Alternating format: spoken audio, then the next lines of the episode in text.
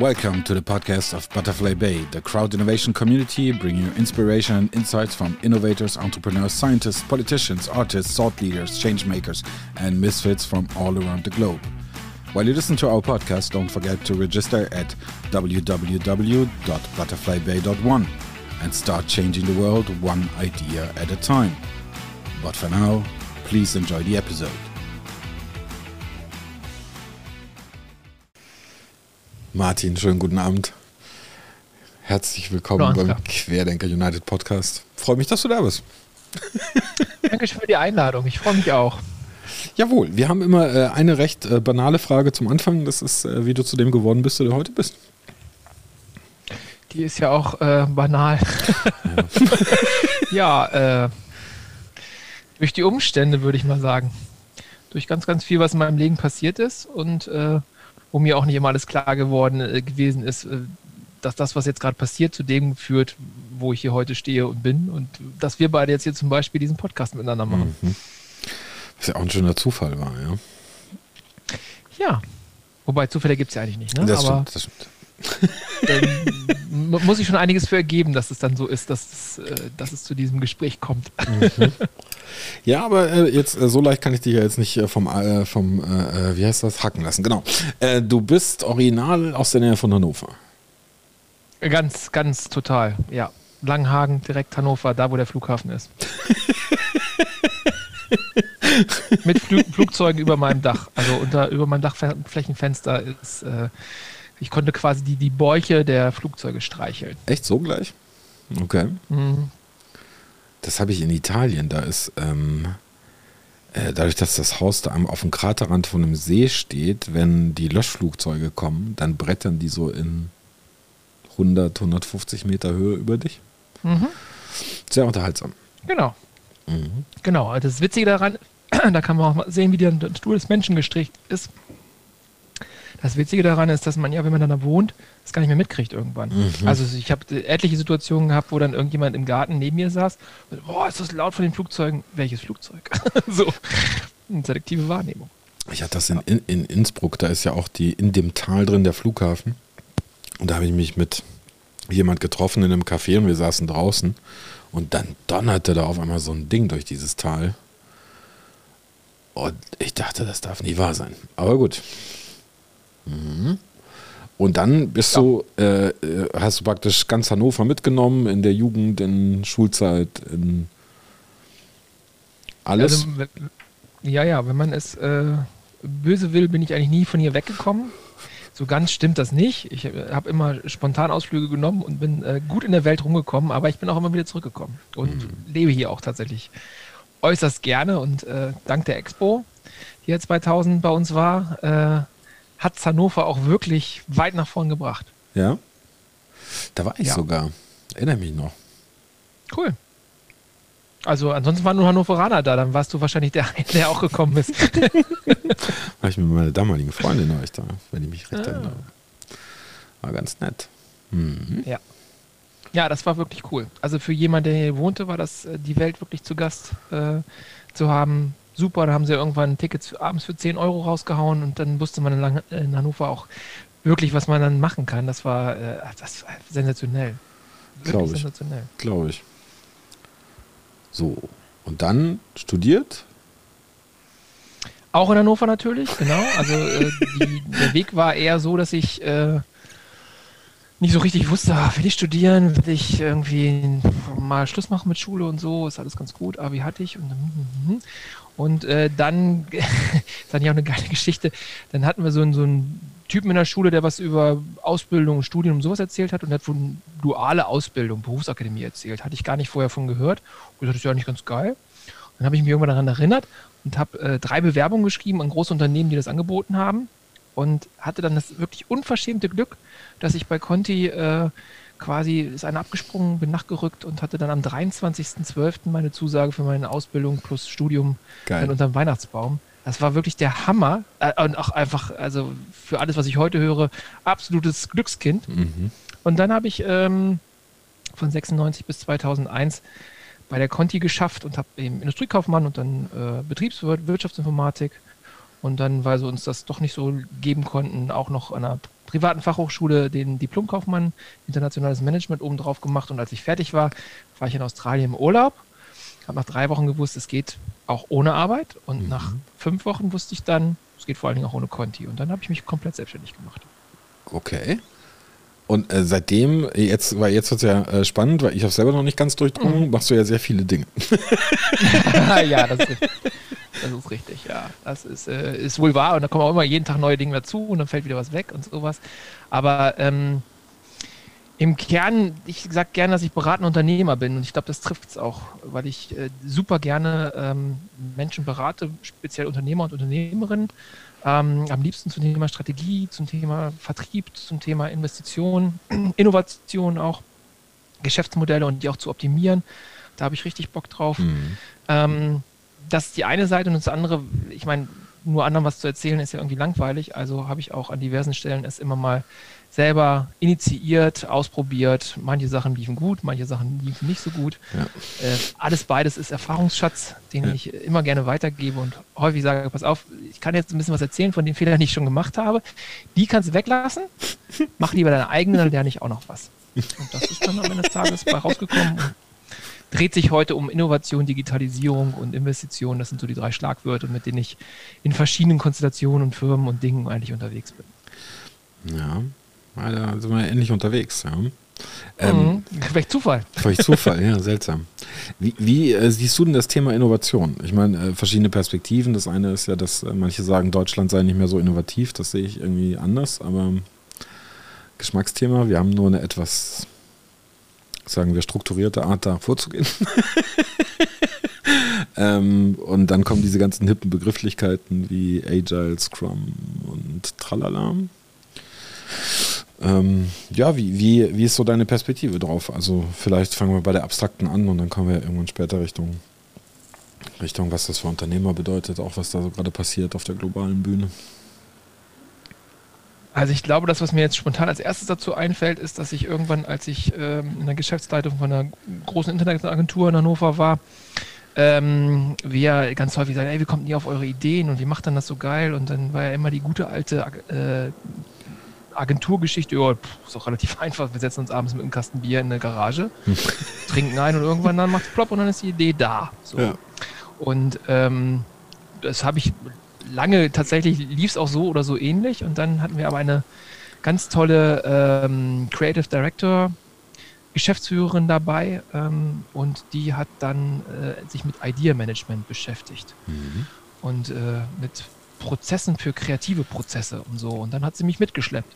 Und dann habe ich das auch mal ein paar Tage gemacht und äh, siehe da, ich habe unglaubliche Erkenntnisse gewonnen und vor allen Dingen auch durch die vielen Menschen, die da offensichtlich befragt wurden, wie sie dann zu ihren kreativen Ergebnissen kommen, also sowohl zu den effizienten als auch zu denen, die geil aussehen. Mhm. Ähm, und die haben alle gesagt, naja, irgendwie haben sie alle einen Prozess gehabt. Mhm. So, irgendwie, das war ihnen nicht klar, aber das äh, war mir dann klar. Und dann äh, kommt daraus, dass eben eine gute Idee nicht nur eine gute Idee ist, sondern eine gute Idee ist meistens eine gute Idee plus ein guter Prozess. Mhm. Und ähm, wer das anwendet, der kann auch innovativ sein und also ich treffe ganz viele Menschen, die innovative Ideen haben. Ja. Also und auch wirklich abgefahren ist. Ich, also, die, die, Leute kommen auf wirklich coole Sachen. Ich habe jetzt gerade wirklich da Gründer sitzen, die äh, das Thema Inline-Skaten und Persönlichkeitsentwicklung miteinander verbinden wollen. Wo ich erstmal gedacht habe, hä? So. Aber Inlineskaten, beweglich sein, auf einmal ganz andere Austarierung des Körpers und äh, tatsächlich ganz andere geistige Fähigkeiten. Für Führungskräfte durchaus auch interessant. Früher waren es halt die Pferde, heute sind es Inlineskates. Also mhm. das ähm, zeigt so, auf was man kommen kann. Ähm, und ich glaube, dass wir unheimlich viele Menschen haben, auch unheimlich viele junge Menschen, die wirklich coole, coole Ideen haben. Und wenn man denen auch noch einen Prozess an die Hand gibt, dann entsteht da auch was draus, was wirklich wertvoll ist für die Gesellschaft in allererster Linie und dann auch sich meistens in Geld irgendwie auswirkt. Ja. Also. Ja, ich habe auch, als ich mit der, äh, jetzt auch gerade mit den Querdenkern, wir haben das Thema Innovation groß auf der Fahne, habe ich auch äh, immer die, die einzelnen Stufen dargestellt und habe gesagt, na, Ideation. Also wenn euch keine Idee einfällt, dann könnt ihr euch unterstützen. dann kam das Feedback, äh, Ideen haben wir mehr als genug. Wir wissen nicht, wie wir sie umgesetzt bekommen sollen. Genau. Und dann dachte ich, das ist eine interessante Diagnose. Ähm, und dann habe ich ein bisschen angefangen zu suchen, warum wir es denn nicht umgesetzt bekommen. Und dann kamen so die üblichen Verdächtigen mit Regulierung. mhm. mit äh, bisweilen Markteintrittsprobleme äh, oder ja, wer weiß gar nicht so sehr, ob es Markteintritt ist, sondern ähm, es ist recht zäh bei uns, sowas zu entwickeln, habe ich manchmal den Gefühl, das Gefühl. Naja, weil es nicht ganz so die, äh, nicht immer ganz so die Stimmung, die herrscht, trifft, glaube ich. So. So, neu und Sicherheit aufgeben und mal versuchen. Mhm.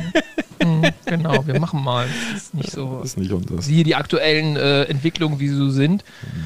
zeigt ja, dass das, dass das Verhalten, was bisher da ist, vielleicht jetzt äh, auch spätestens mal an der Zeit ist, anders zu denken. Ja, der, und agil zum Beispiel zu sein. Ja, der Dr. Sontheimer hat dazu mal einen sehr schönen Vortrag gehalten über die German Angst. Und was ich auch nicht wusste, mhm. ist, dass wir ähm, Deutschland die höchste Anzahl an verschiedenen Versicherungsprodukten haben. Weltweit. okay. Also okay. du kannst auch deinen Goldfisch versichern lassen, wenn du das möchtest. Ähm, und das kennt man in anderen Ländern nicht so. okay. Und ich saß da und dachte, hm, ja. Hm. Glaubst du, es gibt dann, äh, also wie gehst du damit um? Ich meine, du berätst ja auch in dem Bereich. Jetzt hast du ja Leute sitzen, die sagen, wir haben eine geile Idee und dann kommt so der Alltag und dann gibt es äh, die Schwierigkeit und jene Schwierigkeit und dann gibt es die DIN-Normen so und so und dann äh, gibt es das äh, tolle Umfeld, das alles sagt, es funktioniert nie im Leben. Ähm. Also ich habe äh, irgendwann die Einstellung gewonnen, wenn du es wirklich willst, dann funktioniert es auch. Mhm. Trotz aller Widrigkeiten, die da sind. Also ich meine, im Zweifelsfall muss man halt lange bohren. Hilft nichts. Ich habe gerade jetzt von einem, äh, einem, einem, Unternehmer aus dem IT-Bereich gehört, der jetzt in diesen Zeiten ein Beurteilungssystem für äh, ein objektives Beurteilungssystem für äh, Mitarbeiter entwickelt hat und, äh, und einführt als Software. Mhm. 700 Gespräche hat er geführt. Alle sagen, es ist cool, aber äh, noch keiner hat unterschrieben. Also jetzt langsam der erste nach elf Monaten das ist das, was man dann braucht an der Stelle. Äh, mhm. Das ist Durchhaltevermögen. Und, und ich, also irgendwann platzt der Knoten, auch weil sich ja Dinge verändern. Ich meine, sowas wie Corona mhm. als unser CDO für Deutschland, so hätte sich ja auch gerade keiner vorgestellt. Insofern ähm, zeigt das ja, dass auch manchmal Umstände eintreten. Und was ich auch denke, was ja auch manche machen, also wenn es jetzt hier bei uns in Deutschland nicht geht und die Idee gut ist, dann gibt es ja noch 200 andere Länder in der Welt. Also, ja. und manche davon sind viel einfacher äh, mhm. drin. Wenn ich jetzt die ganze Kryptoszene zum Beispiel angucke, ja, hatte irgendjemand von uns Georgien irgendwie auf dem Pin, dass das da äh, so viel passiert oder so und dann sind einfach andere Regulierungen und auf einmal sind andere Sachen möglich und dann mhm. schwuppdiwupp muss tatsächlich das zentraleuropäische ähm, nachziehen, weil ja. sie sonst merken, dass ihnen da eine ganze ja, eine ganze Branche flöten geht. Ich glaube auch ein gewisser Hunger, wenn ich das mal so umschreiben darf. Also mir scheint bisweilen, dass wir gesättigt sind, aber ja. Und jetzt kenne ich auch viele Länder, wo dem nicht so ist. Die haben natürlich ein ganz anderes Unternehmertum. Äh, mhm. Indien ist für mich so ein schönes Beispiel. Äh, die Leute gucken immer so auf China und ich denke mir so, ähm, da gibt es dieses Land Indien, ähm, das ist größer und mehr Leute und tralala und äh, sprechen mhm. Englisch und ähm, ja. ja, und was da gerade passiert, also auch in, in Sachen Unternehmertum, ist schon sehr beeindruckend. Total. Sehr interessanter Total. Markt. Also äh, wir haben ja auch die BNI, BNI als Gemeinsamkeit und ja. äh, das fand ich immer wieder erstaunlich, was die jetzt auch während der ganzen Pandemie so ja, fabriziert haben. Chapter mit 200 Leuten.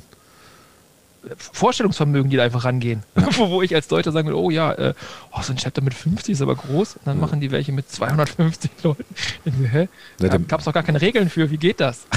Ja, der Michael hat neulich erzählt, dass äh, da äh, er aus Indien mitbekommen hat, dass es ein Chapter riesen Ärger gab, weil sie innerhalb von einer Woche nur zehn Bewerbungen bekommen haben. Ja, genau, das, die Geschichte habe ich auch gehört. Und ich saß dann da und dachte so, okay, bei uns, wenn man so einen Monat, dann ist schon fast ein Salto rückwärts. Ähm. Ja, das ist, aber ich glaube, das ist auch ganz, äh, um auf diese auch auf Innovation als Thema zurückzukommen, ich glaube, das ist ganz wichtig, sich Dinge vorstellen zu können, dass sie eben trotzdem möglich ob, sind, obwohl äh, sie auf den ersten Blick vielleicht auch da sind. Also wenn ich mit äh, irgendwo in der Beratung bin und wenn ich mit Leuten zusammen bin, dann sage ich als erstes, lass uns mal über die Ideen nachdenken. Also über alles, was irgendwie wir uns vorstellen können, weil Restriktionen stellen sich sowieso immer ein. Ja. Es gibt immer Gründe, warum irgendwas nicht geht. Die kommen von alleine, über die brauchen wir nicht am Anfang zu reden. Die kommen ja sowieso. Also lieber erstmal so, wie stellen wir uns das denn alles in einer idealen Welt vor? Dann haben wir wenigstens eine Idee davon, wie es sein könnte. Ja. Und äh, also ich finde im Moment dieses, dieses Beispiel, Amerika kann man von halten, was man will. Aber Impfen im Freizeitpark, so, ja. äh, die ziehen es halt einfach durch. Ja. Das ist für uns hier ein No-Go, das also findet gar nicht statt in den Köpfen, ja. dass man das so machen könnte. Aber die machen es halt und rattern da durch. Von Impfen und so kann man alles halten, was man möchte, kein Ding. Aber allein die Tatsache, dass die so umsetzungsstark sind an der Stelle. Ja.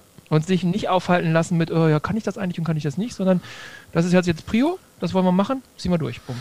Ja, ich habe auch, äh, über, hab auch überlegt, wenn der FC Bayern sagen würde, wir äh, impfen bei uns in der Business Lounge, in der Allianz Arena. Äh, und jeder, der zum Impfen kommt, sieht mal die Business Lounge, wo du ja sonst nicht so häufig hinkommst. Ich glaube, da wäre München ziemlich schnell durchgeimpft. Zumindest wenn Impfstoff da ist, ne?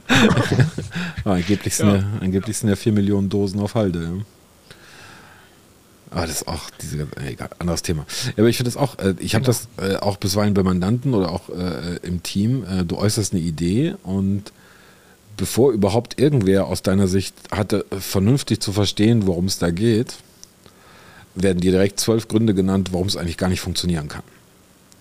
Mhm. Und ich sitze dann aber da und denke so, ich, ich habe die Idee noch nicht mal fertig hier geäußert und äh, wollen wir uns das erstmal anhören und da mal überlegen, ob da, also auch die, ob da eine Chance drin liegt, das ist immer der schöne Begriff Technikfolgenabschätzung und ich sitze immer da und denke mir so, es ist doch Technik-Chancenabschätzung. Ähm, was habt ihr immer? Also ihr immer mit euren Folgen, ja? immer so dieses Uh.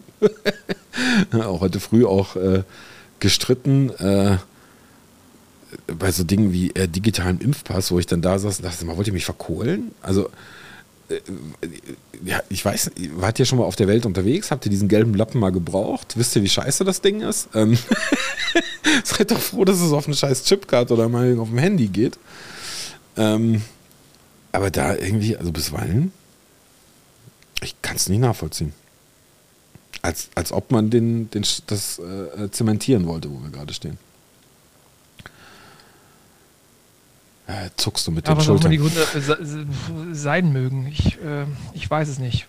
Aber naja, keine Ahnung. Ich habe ja vorhin dieses Beispiel äh, erzählt da mit dem Inlineskaten und der Persönlichkeitsentwicklung. Ja. Natürlich, als sie da saßen, die ich äh, persönlich sehr schätze, es war ein total guter Flow, weil sie konnten ja nicht ahnen, dass ich selber auch systemischer Coach bin und dass mhm. ich eine Aufstellungsleiterausbildung habe und die mir äh, bis hin zu Age of Wisdom, wo wir unsere ja. Verbindung wieder haben, weil ich das reingebracht habe und sagte, ja, das ist doch hier aus Human Design, tralala, dass wir da so zack auf einer Wellenlänge waren. Und trotzdem saß ich dann und habe gedacht, so, hm, also aus der Situation, aus der ihr kommt und ihr wollt jetzt 50.000 Euro haben für diese Idee. Ah, ja, ja, ja, ja, okay. Puh, das, was ihr haben wollt, ist ganz weltlich, aber man muss ja auch noch mal betrachten, aus welcher Situation das Ganze entsteht. Und mhm. Geld für Nothing gibt es halt in dieser ganzen, auch deutschen Förderlandschaft dann trotzdem nicht. Also da, da, da, da, muss man schon genau gucken oder viel Zeit mitbringen und eben viel, viele Dinge in, äh, anschieben.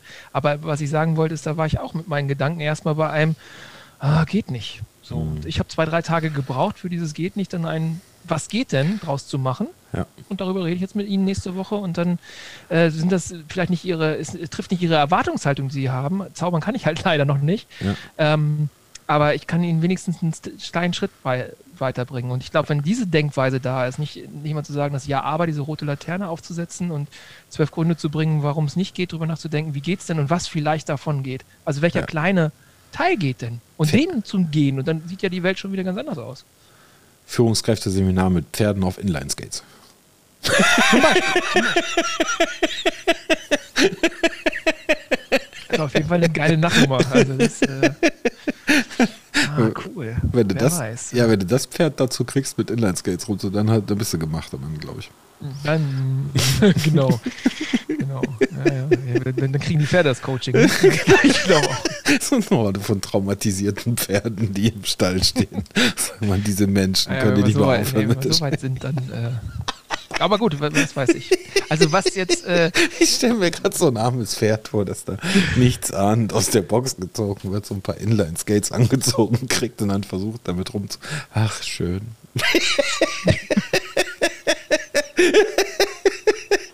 Dieser verzweifelte Gesichtsausdruck.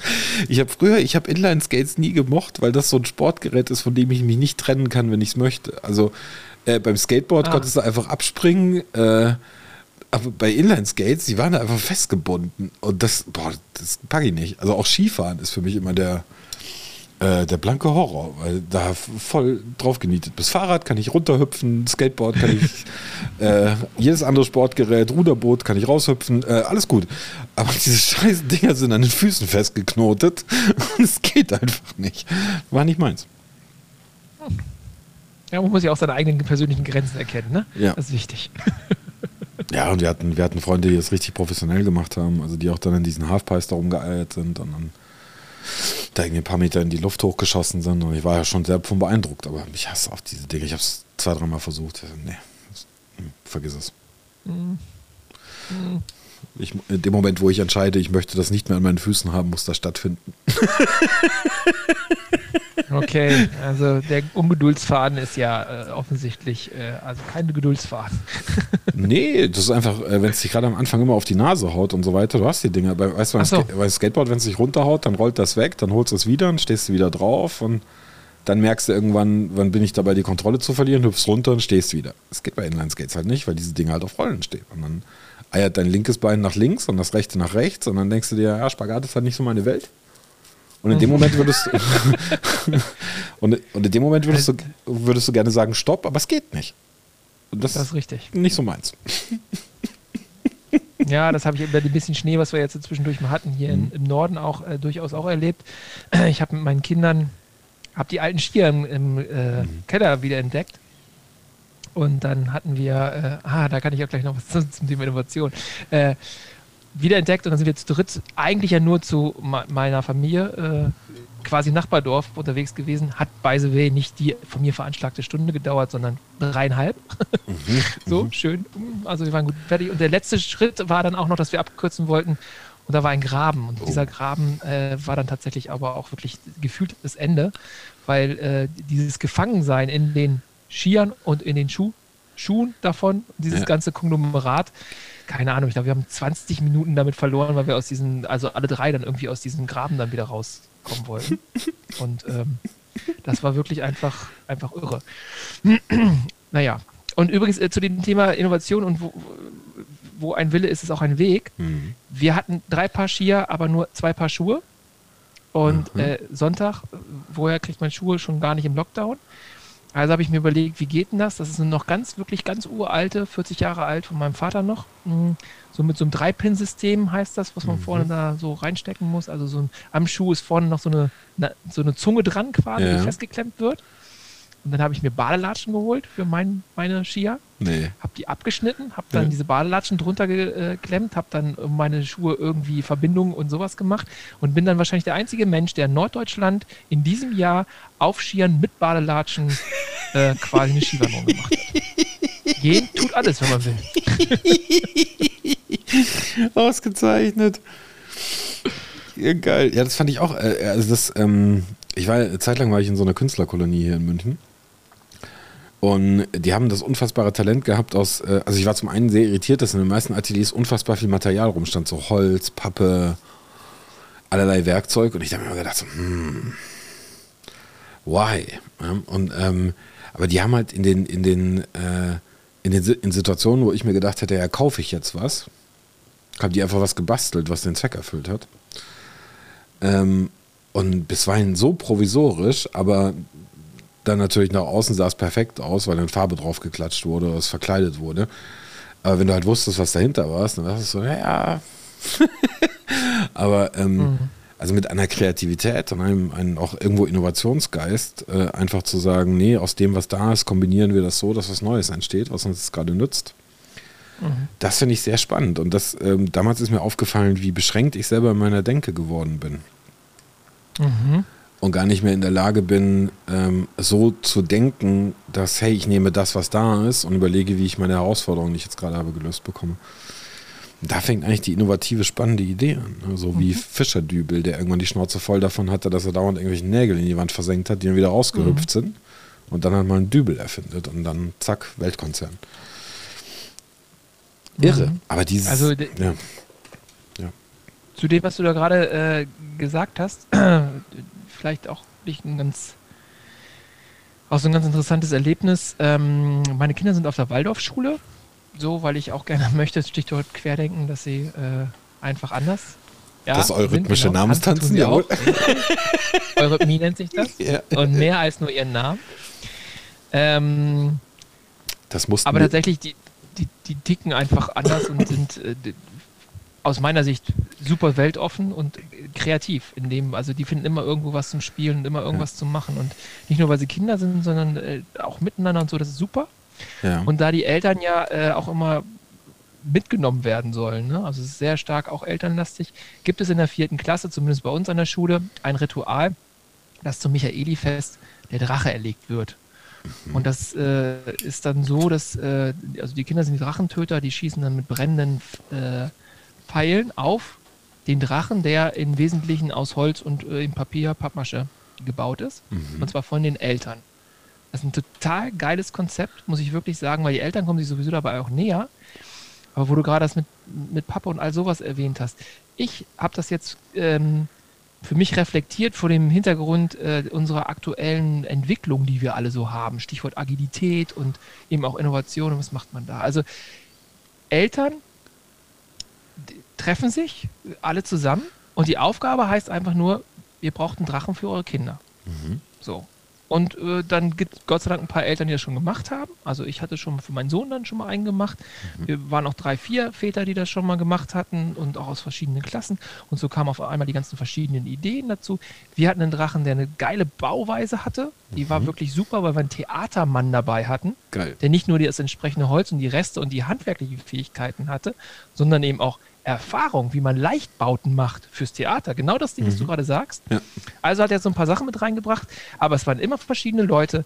Es waren, es gab keinen Plan in dem Sinne. Diesmal hatten wir so einen kleinen Spielzeugdrachen, der so eine Idee für uns zeigte, wohin die Reise gehen soll. Aber es gibt eben keinen Bauplan, kein, kein gar nichts. Und dann noch Leute, verschiedene Akteure. Mhm. Und wir haben einen wunderschönen Drachen zusammengebaut. Mhm. Und wir hatten, dieser Prozess war einfach auch für uns alle so schön weil ich jetzt dabei war und dann auch das ganz gerne mag, wenn die Sachen ein bisschen geordneter ablaufen, äh, habe ich eben relativ frühzeitig auch gesagt, komm, lass uns mal früh anfangen, dass wir nicht so nach hinten in so einen Stress kommen, weil es gab auch dann natürlich Jahrgänge, wo die Eltern dann quasi kurz vor Michaeli-Tag noch das Ding zusammengenagelt haben und Transport und äh, nachts und so. Das war nicht meins. Aber eigentlich wie, wie war das, ist das auch Teil des Konzeptes. Dieser Stress. Wie groß ist so ein Drache? Bitte? Wie groß ist dann so ein Drache? Ähm, unserer war drei Paletten lang und okay.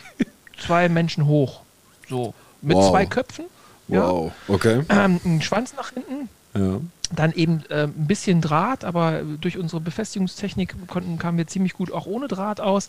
Und dann äh, entsteht dieses Ding. Und dann, äh, ich bin zum Beispiel eher einer, der diesen Rumpf kann und ich stelle das auch gerne schon zusammen, dass man schon mal eine Idee hat, wie dieser, dieser Drache aussieht äh, also von der, seiner reinen Form. Und dann ähm, kamen andere dazu und haben gesagt, ach, ich mache das Bein so und so. Und dann kam der nächste und sagte, hey Mensch, hier, wir können den Kopf in den Farben machen. Dann haben wir mhm. Farben zusammengesammelt. Ich habe einen Maler, BNI, Maler ja, gefragt. Ja, Irgendwie hast du Farbreste für uns, dann hat er die uns gespendet. Und also das war wirklich eine Gemeinschaftsarbeit sondergleichen und dieses, was wir heute überall in den Unternehmen sagen, dieses agile Miteinander, dieses Eigenverantwortliche. Ja. Wir haben keinen großen Organisationsoverhead gehabt. Also äh, auch ich bin entspannt mit dem ganzen Ding umgegangen und wir sind so sahnefertig geworden. Wir hatten unglaublich viel Spaß. Wir haben noch einen Grillen hinterher gemacht und alles, was man sich wünscht, hat super gut funktioniert. Aber diese, diese Vorstellung, also wir bauen ja. einen Drachen und dann ist hinterher ein wunderschöner Drache bei rausgekommen, der leider ja dann am Michael-Tag abgeschossen und abgebrannt ist. Also, also das ist ein bisschen traurig, da blutet einem das Herz als Bauer. Dann, kommt, dann kommen dann echt die Kinder, dann kommen dann echt die Kinder mit Pfeil und Bogen und schießen auf das Ding. Ja, und zwar äh, das, was äh, was bei Waldorf halt üblich ist. Alle denken, das ist ja so alles, ach, laissez-faire und Larifari. Nee, nee, da ist äh, mehr Zucht und Ordnung, um ehrlich zu sein, als äh, ich das so an den anderen Schulen teilweise wahrnehme. Mhm. Und die marschieren dann richtig ein, die trainieren auch wochenlang, äh, okay. dass sie eben den Drachen treffen. Funktioniert im Echtfall dann auch nur so, mhm. naja, am Rande. Mhm. Ähm, aber die schießen da drauf und dann bleibt der Drache, der Pfeil irgendwo brennend im Hals stecken oder irgendwie sowas. Mhm. Und irgendwann fackelt dieses ganze Ding dann. Geil. Das ist eine Mordsgaudi. Also ja. wirklich richtig, richtig cool. Mit Corona in diesem letzten Jahr natürlich äh, alles ein bisschen zurückgefahren mhm. und nicht alle Kinder und Schüler dabei, aber äh, trotzdem ein Erlebnis, ne? Und das mhm. werden die Kinder ja auch nie vergessen. Das äh, erinnert mich gerade so ein bisschen an Burning Man, ja, wenn sie da diese riesige Holzstatue abfackeln. Das finde ich auch mal beeindruckend. Hm, ja, ja, ja, ja, ja, durchaus. Rituale halt, ne? Das ist, ist gut. Muss ja, beim aber die Schaffenskraft, das ist ein, ähm, für ja. mich ein, einfach ein Beispiel. Äh, das Bild verwende ich auch an ganz, ganz vielen Stellen immer mal wieder für, für mich und für Beispiele äh, und auch diese Geschichte, weil sie einfach zeigt, was, was in uns allen drinsteckt. So. Ich musste, ähm, äh, Entschuldigung, eine kurze Anekdote, bevor wir gerne da äh, wieder anknüpfen. Ähm, bei der Eurythmie, äh, weil wir hatten, ähm, ich war mal in einer, äh, in einer, Organisation, in der ich aktiv war, hatten wir einen, der das beherrschte, der kam auch von der Waldorfschule. Und, Ach, cool. Und den haben wir dann immer ein bisschen damit getriezt und er musste dann vor dem Publikum irgendwas tanzen. Also meistens seinen Namen hat er uns das natürlich auch alles beigebracht und so. Und irgendwann hat er die Schnauze voll gemeinte und sagte, ich mache jetzt ein Angebot, ihr sagt mir irgendein Wort und ich tanze das jetzt und dann habe ich Ruhe für die nächsten drei Tage. Und wir so, ja, okay. Endoplasmatisches Retikulum. Und der tanzt noch heute. Oder? Ne? So ja, ja, war schön. Ja, ja. Ihr seid aber auch gemein gewesen. Junge, Junge, Junge. Ach, das war, ähm, ja, nee, das war die Dynamik in der Organisation, das war auch so ein innovatives Ding. Mir ist das aber erst später ähm, ähm, klar geworden. Ähm, zum Beispiel, wenn du auf die, also wir hatten so ein Ding, das hieß ähm, Punishment tatsächlich. Ähm, mhm. Und das äh, bestand darin, dass äh, du, Mai, wie halt so Student ist, du arbeitest hart von morgens um neun bis ne, abends um zehn, also wirklich äh, gut, auch qualitativ hochwertig. Und dann säufst du halt bis morgens um drei. Ja? Ähm, oh. Und dann pennst du ein paar Stunden und dann geht's weiter. Und das ähm, hältst du auch drei, vier Tage gut durch. Die Energie hast du als junger Mensch. Mhm. Aber in der Früh ist halt bisweilen nicht ganz leicht, wieder wach zu werden. Also sind halt so die, die morgens, die Plenaries, die die Plenumssitzungen sind halt lustig. Also da wird auch eine Gaudi gemacht. Und klar wird gesagt, hey, das und das passiert heute, aber es wird auch darauf geachtet, dass die Leute sich bewegen, dass gelacht wird, dass äh, so. Und ein Element war halt zum Beispiel, wenn du was verloren hast, ein Gegenstand, also eine, eine, zum Beispiel einen Becher, den du am Anfang bekommen hast, auf dem dein Name drauf stand oder dein, oder ein Kleidungsstück oder irgendwas. Das wurde dann in eine Box gepackt und dann am nächsten Morgen wurde das äh, im Plenum, wurde dann vorgelesen, wer was verloren hatte. Die mussten alle nach vorne und dann halt irgendwas machen zur Belustigung des Restes. Äh, und äh, das Ergebnis war, dass wir ganz wenig Müllproduktion hatten. Weil halt äh, die Plastikbecher, hast du darauf geachtet, weil du wolltest ja nicht da vorne stehen. Ähm, und du hast also sehr genau darauf aufgepasst, dass du nichts verloren hast, dass du und so weiter und so fort. Das war eigentlich, fand ich, eine sehr spannende Logik für so eine Konferenz. Mhm. Äh, weil wenn ich dann später mal im kommerziellen Umfeld an so einer Konferenz teilgenommen hat, da bist du ja am Ende mit dem Bagger durchgegangen und hast den Müll zusammengekehrt. Krass, ähm, ja. Und bei uns war halt eigentlich immer schön clean. Ne? Ganz spannend. So ähnlich wie die, wie die äh, Japaner nach Fußballspielen dann ja äh, mit Plastiktüten äh, rumlaufen und ihren Fanblock sauber machen, damit ja nichts zurückbleibt. Also auch. Äh, das sollte man vielleicht bei uns auch einführen, ja. ja. Sehr spannend. Aber genau, zurück zu dem, zu dem Thema Eigenverantwortung, Agilität und mhm. den ganzen ähm, ich habe so ein bisschen den Eindruck, ich habe mit dem, mit dem Michael Chebester, das, äh, der zweite Podcast, haben wir darüber geredet, über äh, Vorteile von Agilität und er macht das mhm. bei der Deutschen Bank. Ähm, und wir waren uns da sehr einig darüber, dass es so eine Haltung, dass es eigentlich viel mehr primär ein Haltungsthema ist und eigentlich eine kulturelle Veränderung eingeführt wird im Unternehmen. Ja. Viel mehr als eine Methode oder ein, oder ein Ablauf. Und dass wir uns da bisweilen ein bisschen schwer mit tun, weil wir noch an diesem ähm, Heldenbild festhängen. Ähm, also der Chef ist der alleskönnende, alleswissende Master und äh, auf der anderen Seite hast du ähm, Konzerne wie jetzt auch Alibaba, der Jack Ma oder so, die dann sagen, naja, zukünftige Führungskräfte sind eigentlich eher Mentoren die Potenziale erkennen, aktivieren, verbinden, kommunizieren, Transparenz herstellen und ja, auch Entscheidungen treffen, auch über Richtungen und so weiter. Aber ähm, vielmehr geht es eigentlich darum, äh, den Menschen zu vertrauen und sie dazu befähigen, einen guten Job machen zu können. Ja. Ähm, stimmt das so? Also ist das das, was auch du unter Agilität oder? Voll, voll. Ja. Also da, äh, also meine persönliche Geschichte dazu. Ähm ich habe als Dozent äh, für, über Projektmanagement, Marketing und Management gesprochen äh, in Magdeburg-Stendal an der äh, Hochschule. Hat man einen Cross-Media-Ansatz, was schon mal ganz spannend war, weil dann eben Programmierer und Interaction Designer und äh, Journalisten und ganz artfremde, also Tontechniker waren da sogar dabei. Die haben sich schon mal interdisziplinär ausgetauscht, was schon ein ganz, ganz großer Faktor war. Dass der, der Studiengang war dazu angelegt, mal auf die Seite des anderen zu gucken und auch mal teilweise Aufgaben des anderen sozusagen äh, zu übernehmen, um einfach an dieser Schnittstellenthematik zu arbeiten. Also wenn ich ja weiß, was jemand anders braucht und wie er es macht, kann ich ihm ja viel besser was liefern. Was auch schon ein Teil des, des ganzen Themas Agilität, glaube ich, ausmacht und auch mit in die Denkweise gehört, dass ich mir über den, den anderen Gedanken machen darf. So. Mhm. Und dann kann ich auch das für uns beide gleich verbessern. Mhm. Und da habe ich auch im Bereich Projektmanagement über Agilität und vor allen Dingen auch über Scrum gesprochen. Mhm. Mit unglaublich wenig Zeit, aber wenigstens, also was ich mir zuguten halten kann, ich habe den Leuten das Stichwort an die Hand gegeben. Aber Ahnung hatte ich gar nicht. Mhm. Heute, aus, aus meiner Sicht, hatte ich gar keine Ahnung davon, was das eigentlich bedeutet und was es auch mit einem macht. Und ähm, eigentlich schon, als ich mit den Vorlesungen als Dozent aufgehört habe, bin ich ja zu äh, der Projektionisten GmbH gekommen und ähm, die waren gerade mittendrin in der Transformation von klassisch mit Wasserfall und so und Projektmanager hin zu, wir machen es jetzt irgendwie agil. Hatten einen ganz tollen agilen Coach auch dabei, der sie richtig äh, für agil untypisch fast auf Agilität gedrillt hat. Okay. Also der ähm, hat wirklich an manchen Stellen auch ganz schönes äh, Ödland hinterlassen, so, aber mhm. er hat ähm, die Leute auf das Richtige eingeschworen. Totales Chaos erstmal in der ersten Phase. Da bin ich stärker reingekommen und auch da in die Geschäftsleitung mit reingegangen. Und wir hatten irgendwie das Gefühl, oh, hier reden ja alle nur noch und es passiert überhaupt gar nichts mehr mhm. und irgendwie gefühlt werden die Kunden unzufrieden oder sowas. Ist das jetzt Agilität? Ist das jetzt das Richtige, was wir da machen? Mhm. Aber es war genau das. Es war nämlich Kulturwandel. Auf einmal völlig Chaos und dann hat sich das gefunden. Und ja. es ist heute ein sensationell gutes Team. Ja. Äh, Scrum ist eine Auswirkung, ist aber tatsächlich ja, letztendlich ein Rahmen, den man gut benutzen kann, wenn man Softwareprojekte macht.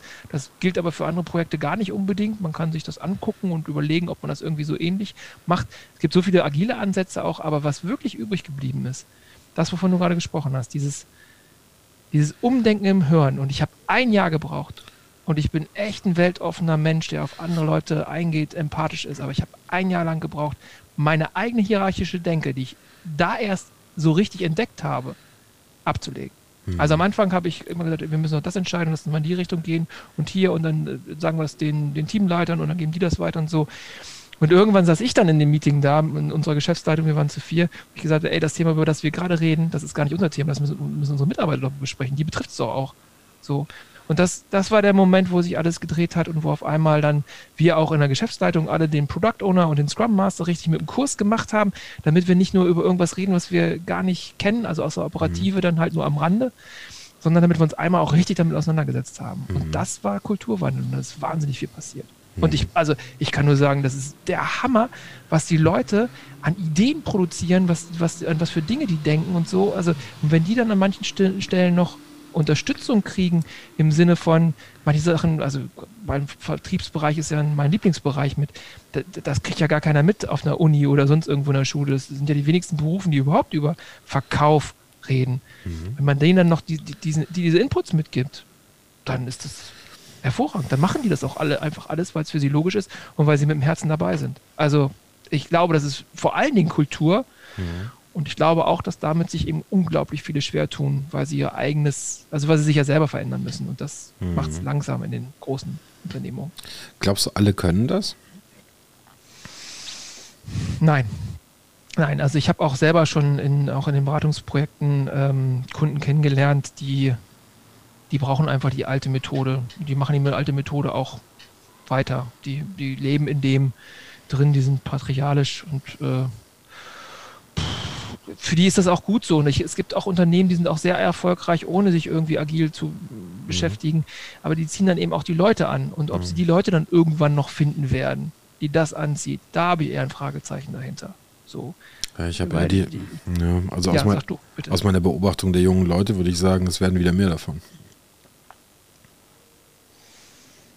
Also mir scheint so ein, so ein, äh, diese Pendelbewegung, die du gesellschaftlich hast, zwischen liberal und konservativ, wenn man das als Position, aber nicht so sehr im politischen, sondern im Sinne von werterhaltend und im Sinne von ähm, wertverändernd. Ähm, also mir scheint eine sehr konservative Generation gerade nachzuwachsen.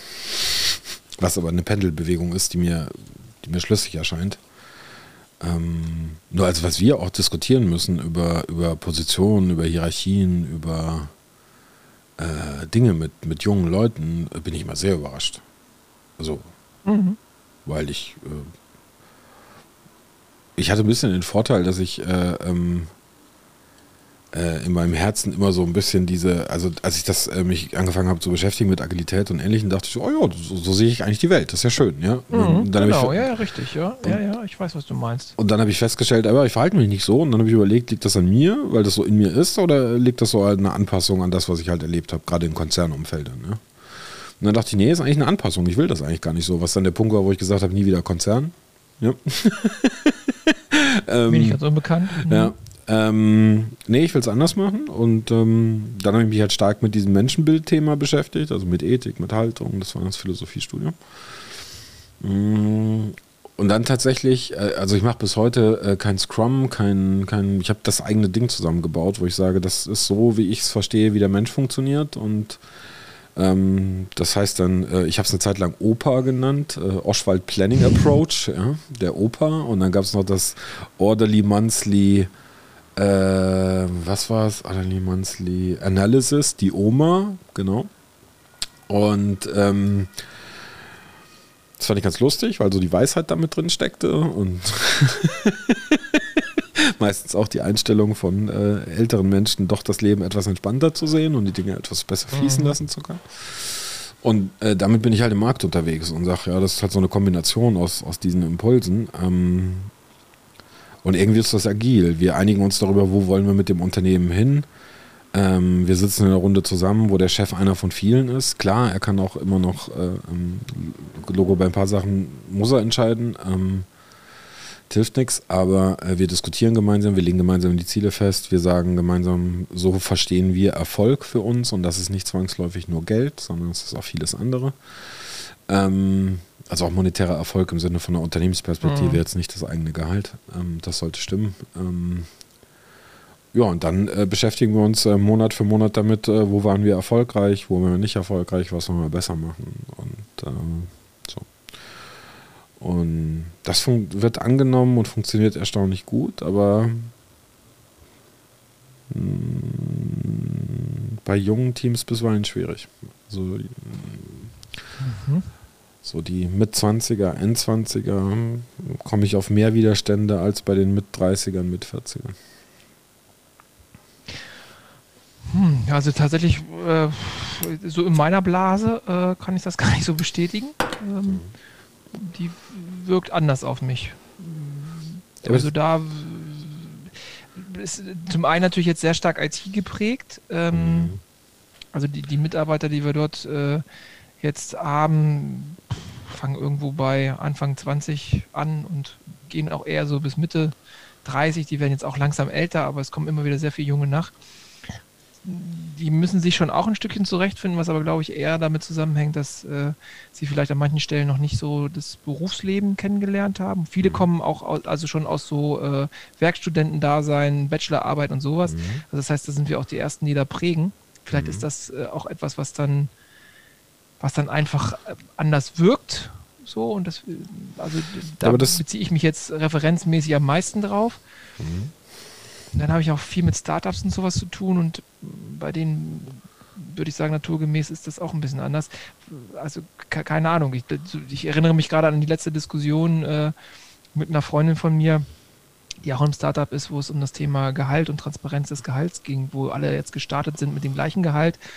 Und so langsam kommen immer mehr Leute dazu und sie merken halt, das äh, geht ja auch gar nicht. Also mhm. es muss mehr Lebenssituation bezogen sein und jetzt mhm. äh, diskutieren sie darüber, ähm, also offen, ja, wenn kann einer kommen und sagen, ich bräuchte aber 500 Euro mehr, weil, keine Ahnung, wir kriegen jetzt ein Kind mhm. oder so und da diskutieren drüber und merken aber auch die Schwierigkeiten, die das so äh, auch tatsächlich mit sich bringt, weil mhm. ja auch noch so menschliche Dinge wie schon irgendwie Neid oder äh, Eifersucht oder ähm, also Gier vielleicht nicht mal, aber so, so Ungerechtsgefühle, Ungerechtigkeitsgefühle und sowas auch mit reinspielen.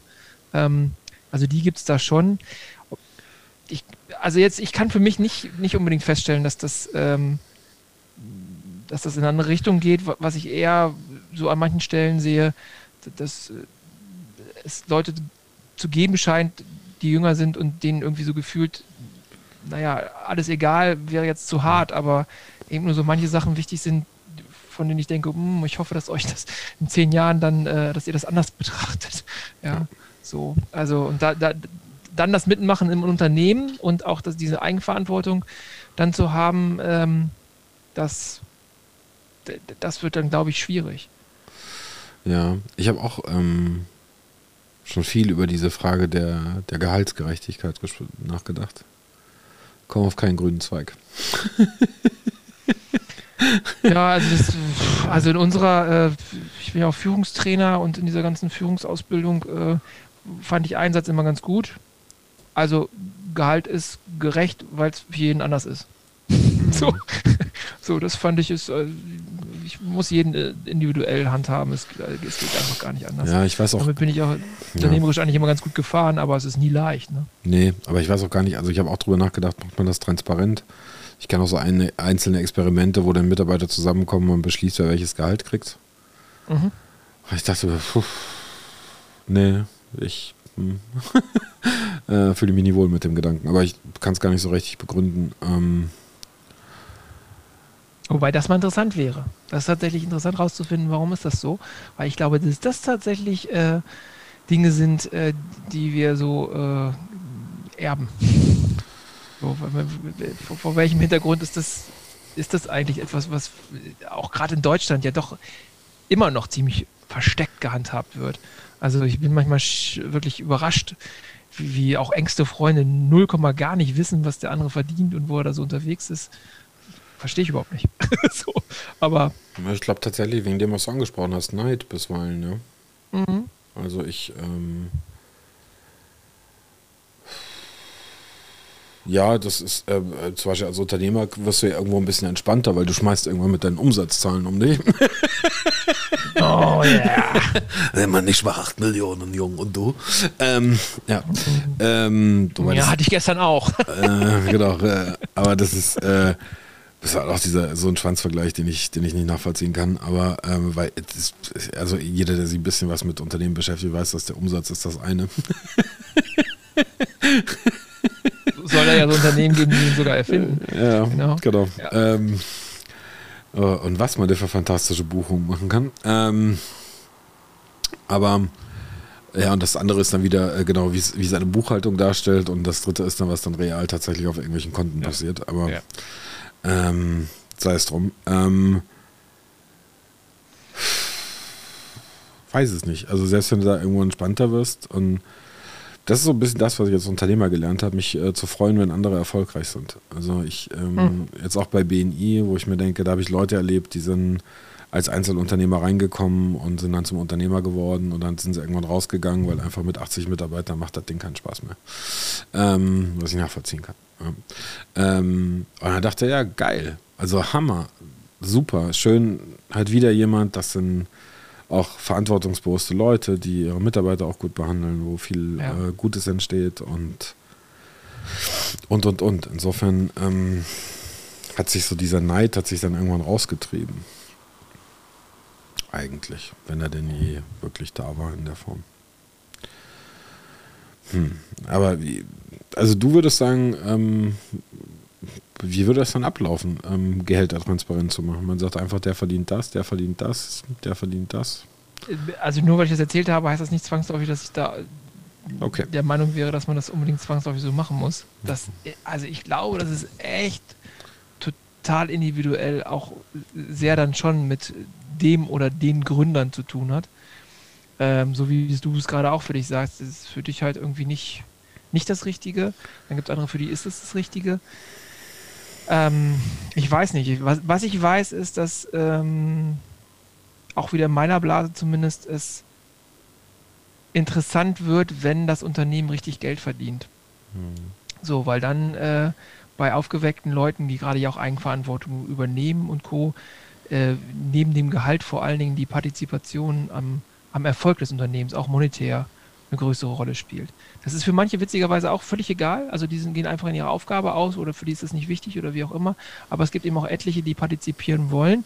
Und ähm, ich bin großer äh, Anhänger davon, auch Mitarbeiter in Anführungszeichen, ob sie wollen oder nicht, äh, partizipieren zu lassen. Also Mitarbeiterbeteiligungsmodelle haben mich immer ganz stark äh, gereizt und interessiert. Ich bin Fachberater für leistungsorientierte Bonussysteme. Ja. Mhm. Also auch sowas äh, durfte ich mal äh, mitmachen äh, in der Ausbildung. Da haben wir ganz viele Apotheken ähm, bedient sozusagen mit dem Konzept. Mhm. Und ähm, die Apotheken, da sind nun wirklich in der Regel keine Verkäuferinnen hinter dem Tresen, sondern äh, Menschen, die gerne anderen helfen wollen. Aber auch da haben etliche für sich selber dann überhaupt erst erkannt, welchen Wert das hat, zu lächeln und mit Leuten zu sprechen und es wirklich ernst zu meinen. Also die erfolgreichsten waren immer die, die es wirklich ernst meinen mit den Leuten, aber mhm. eben auch ein paar andere Sachen für sich mal berücksichtigt haben und gelernt haben und, und mitgekriegt haben. Und was cool daran war, dass es nie darum ging, besser zu sein als der andere, sondern immer nur besser als man selbst. Und das, äh, wir haben bei uns beim BNIM Chapter eine Siegel eingeführt äh, führt für die Hervorhebung in der Kurzpräsentation von Mitgliedern, die sich im letzten Monat gegen sich selbst verbessert haben in ihren äh, Member Traffic Lights. So. Und das ist richtig cool, weil ich glaube, das ist wichtig, den Leuten zu zeigen, ey, du hast was für dich gemacht. Es geht nicht um uns oder irgendwas Großes oder um Ganzes und Chapter und tralala, sondern du hast das für dich gemacht und guck dir das mal an. Und das ist dann zurückgehend wieder zu dem Thema Mitarbeiterbeteiligung. Da würde ich mir wünschen, dass es noch innovativere Modelle gibt, dass es noch mehr Möglichkeiten gibt und auch, dass bei uns teilweise auch die Rechtsprechung da noch ein bisschen angepasster wird, ähm, damit es einfacher wird, einfach Mitarbeiter zu partizipieren zu lassen, am, am Gewinn vor allen Dingen. So. Also das das fände ich ganz gut. Finde ich persönlich viel wichtiger als die Gehaltsdiskussion, weil die ist sowieso so super individuell. Mhm. Aber zu sehen, es gibt Erfolg und daran zu partizipieren und vor allen Dingen nicht neidisch zu sein auf den Unternehmer, das äh, ist so ein Lieblingsthema von mir, weil das da herrscht sehr viel Gefühl, ja, äh, warum kriegt denn der jetzt so viel und der macht sich die Taschen voll und so welche Sachen gibt es da draußen immer noch und andere sagen, boah, ey, der arbeitet auch so viel und der kriegt das ganze Risiko und so, aber da ist, da ist null Transparenz oftmals und auch ganz, ganz viel Vorurteil drin. Das könnte man damit auch einfach wunderbar abholen. So. Ja, ja, das äh, wäre auch tatsächlich meine Frage gewesen, wie geht man mit dem Risiko rum? Weil äh, zu sagen, ich möchte beteiligt werden, wenn es gut läuft, sitze ich immer da und denke, ja klar, wenn du auch beteiligt bist, wenn es schlecht läuft auch die Modelle gibt es ja sogar. Also dass dann ähm, natürlich in einem überschaubaren Maße, dass aber Mitarbeiter auch ähm, ja, im Grunde einen variablen Anteil haben, der auch dazu da ist, dass in Zeiten wie Corona oder so dann ähm, sie von vornherein wissen, dass sie da auch ein Stück weit mit dranhängen. Also auch Leute, die, die in Anführungszeichen einen Sachbearbeiterjob machen, wo es mit, mit irgendwelchen erfolgsabhängigen Tralalan Sachen auch manchmal wirklich schwierig wird. Ja, also im Rahmen dieser Bonussysteme haben wir uns auch in den Apotheken damit beschäftigt, was ist denn mit der Kraft, die hinten sitzt und die, die Dinger zusammenpackt oder irgendwie eine Mischung anrührt. Die steht nicht vorne und verkauft. Was machen wir mit der? Und dann kommen so Qualitätssachen rein und so weiter und so fort. Und wir haben eben auch da auch durchaus immer mal ähm, im Gesamtkontext darüber gesprochen, wie, wie schaffen wir denn das, wenn es nicht so gut läuft, dass die Leute auch an der Stelle merken, dass es nicht so gut läuft, weil das nämlich ein großer Trigger ist, um schnell wieder was besser zu machen. Es mhm. ist halt ein Unterschied, ob das Unternehmen gerade XYZ miese macht oder ob ich selbst, und wenn es nur 10 Euro weniger sind, wirklich weniger auf meinem Konto habe. Das macht einen ganz, ganz entscheidenden Unterschied in der Motivation, natürlich auch mit Ängsten und so, das ist eine andere Frage, aber auch in der Motivation, Lösungen zu finden, wie es wieder besser wird. Mhm. Ja. Ja, und den zweiten Aspekt, den du angesprochen hast, der mich auch mal ein bisschen umtreibt, ist dieses bisweilen also wenn ich so die ein oder andere Diskussion auch im öffentlichen Raum miterlebe mit die, die bösen Unternehmer, wo ich dann bisweilen da sitze und denke so, also ich kenne kaum einen bösen Unternehmer. Ähm, ich kenne Leute, die bisweilen hohes Risiko gehen, die bisweilen schlaflose Nächte haben, weil irgendwas gerade nicht so läuft und ja. weil sie trotzdem Gehälter bezahlen wollen, die äh, Dinge veräußern oder in Schulden reingehen, damit alle im Unternehmen glücklich sind. Äh, ich hatte eine Zeit, wo ich noch 15 äh, Euro in der Tasche hatte und äh, mich ernährt habe von Nudeln mit ein bisschen Sonnenblumenöl, ähm, weil es nicht gut lief. Ähm, ja, Und die Phase und trotzdem kriegt dann, kriegen dann die Leute ihre Gehälter und, und du weißt bisweilen nicht, wie es weitergeht. Und äh, sitzt dann an Weihnachten da und erklärst deiner Mutter, dass du jetzt leider äh, das Haus beleihen musst.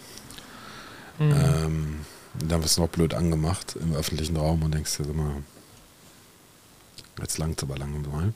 Und wenn es dann gut läuft und du dann auf einmal, weil du vielleicht drauf stehst, dir ein, dir ein schönes Auto holst oder irgendwas, dann bist du der Raffzahn und dann denkst du, nee, das habe ich mir tatsächlich verdient. Mhm. Und zwar auf mehreren Ebenen. Da würde mich auch mal interessieren, wie das so äh, über die Gesellschaft hinweg aktuell betrachtet wird, wie das auch so, so ist. Also auch da müsste sich ja durch Corona auch ein bisschen was getan haben, aber ich habe das Gefühl, dass es wahrscheinlich eher der Effekt äh, ist wie bei den Pflegenden, wo ja jetzt nicht mal mehr ein Dankeschön drin ist und äh, nicht mehr mehr ein Lob, sondern die dürfen jetzt wieder die Arbeit machen und steht keiner mehr auf dem Balkon. Mhm. Ich glaube, das zieht einfach irgendwie vorbei.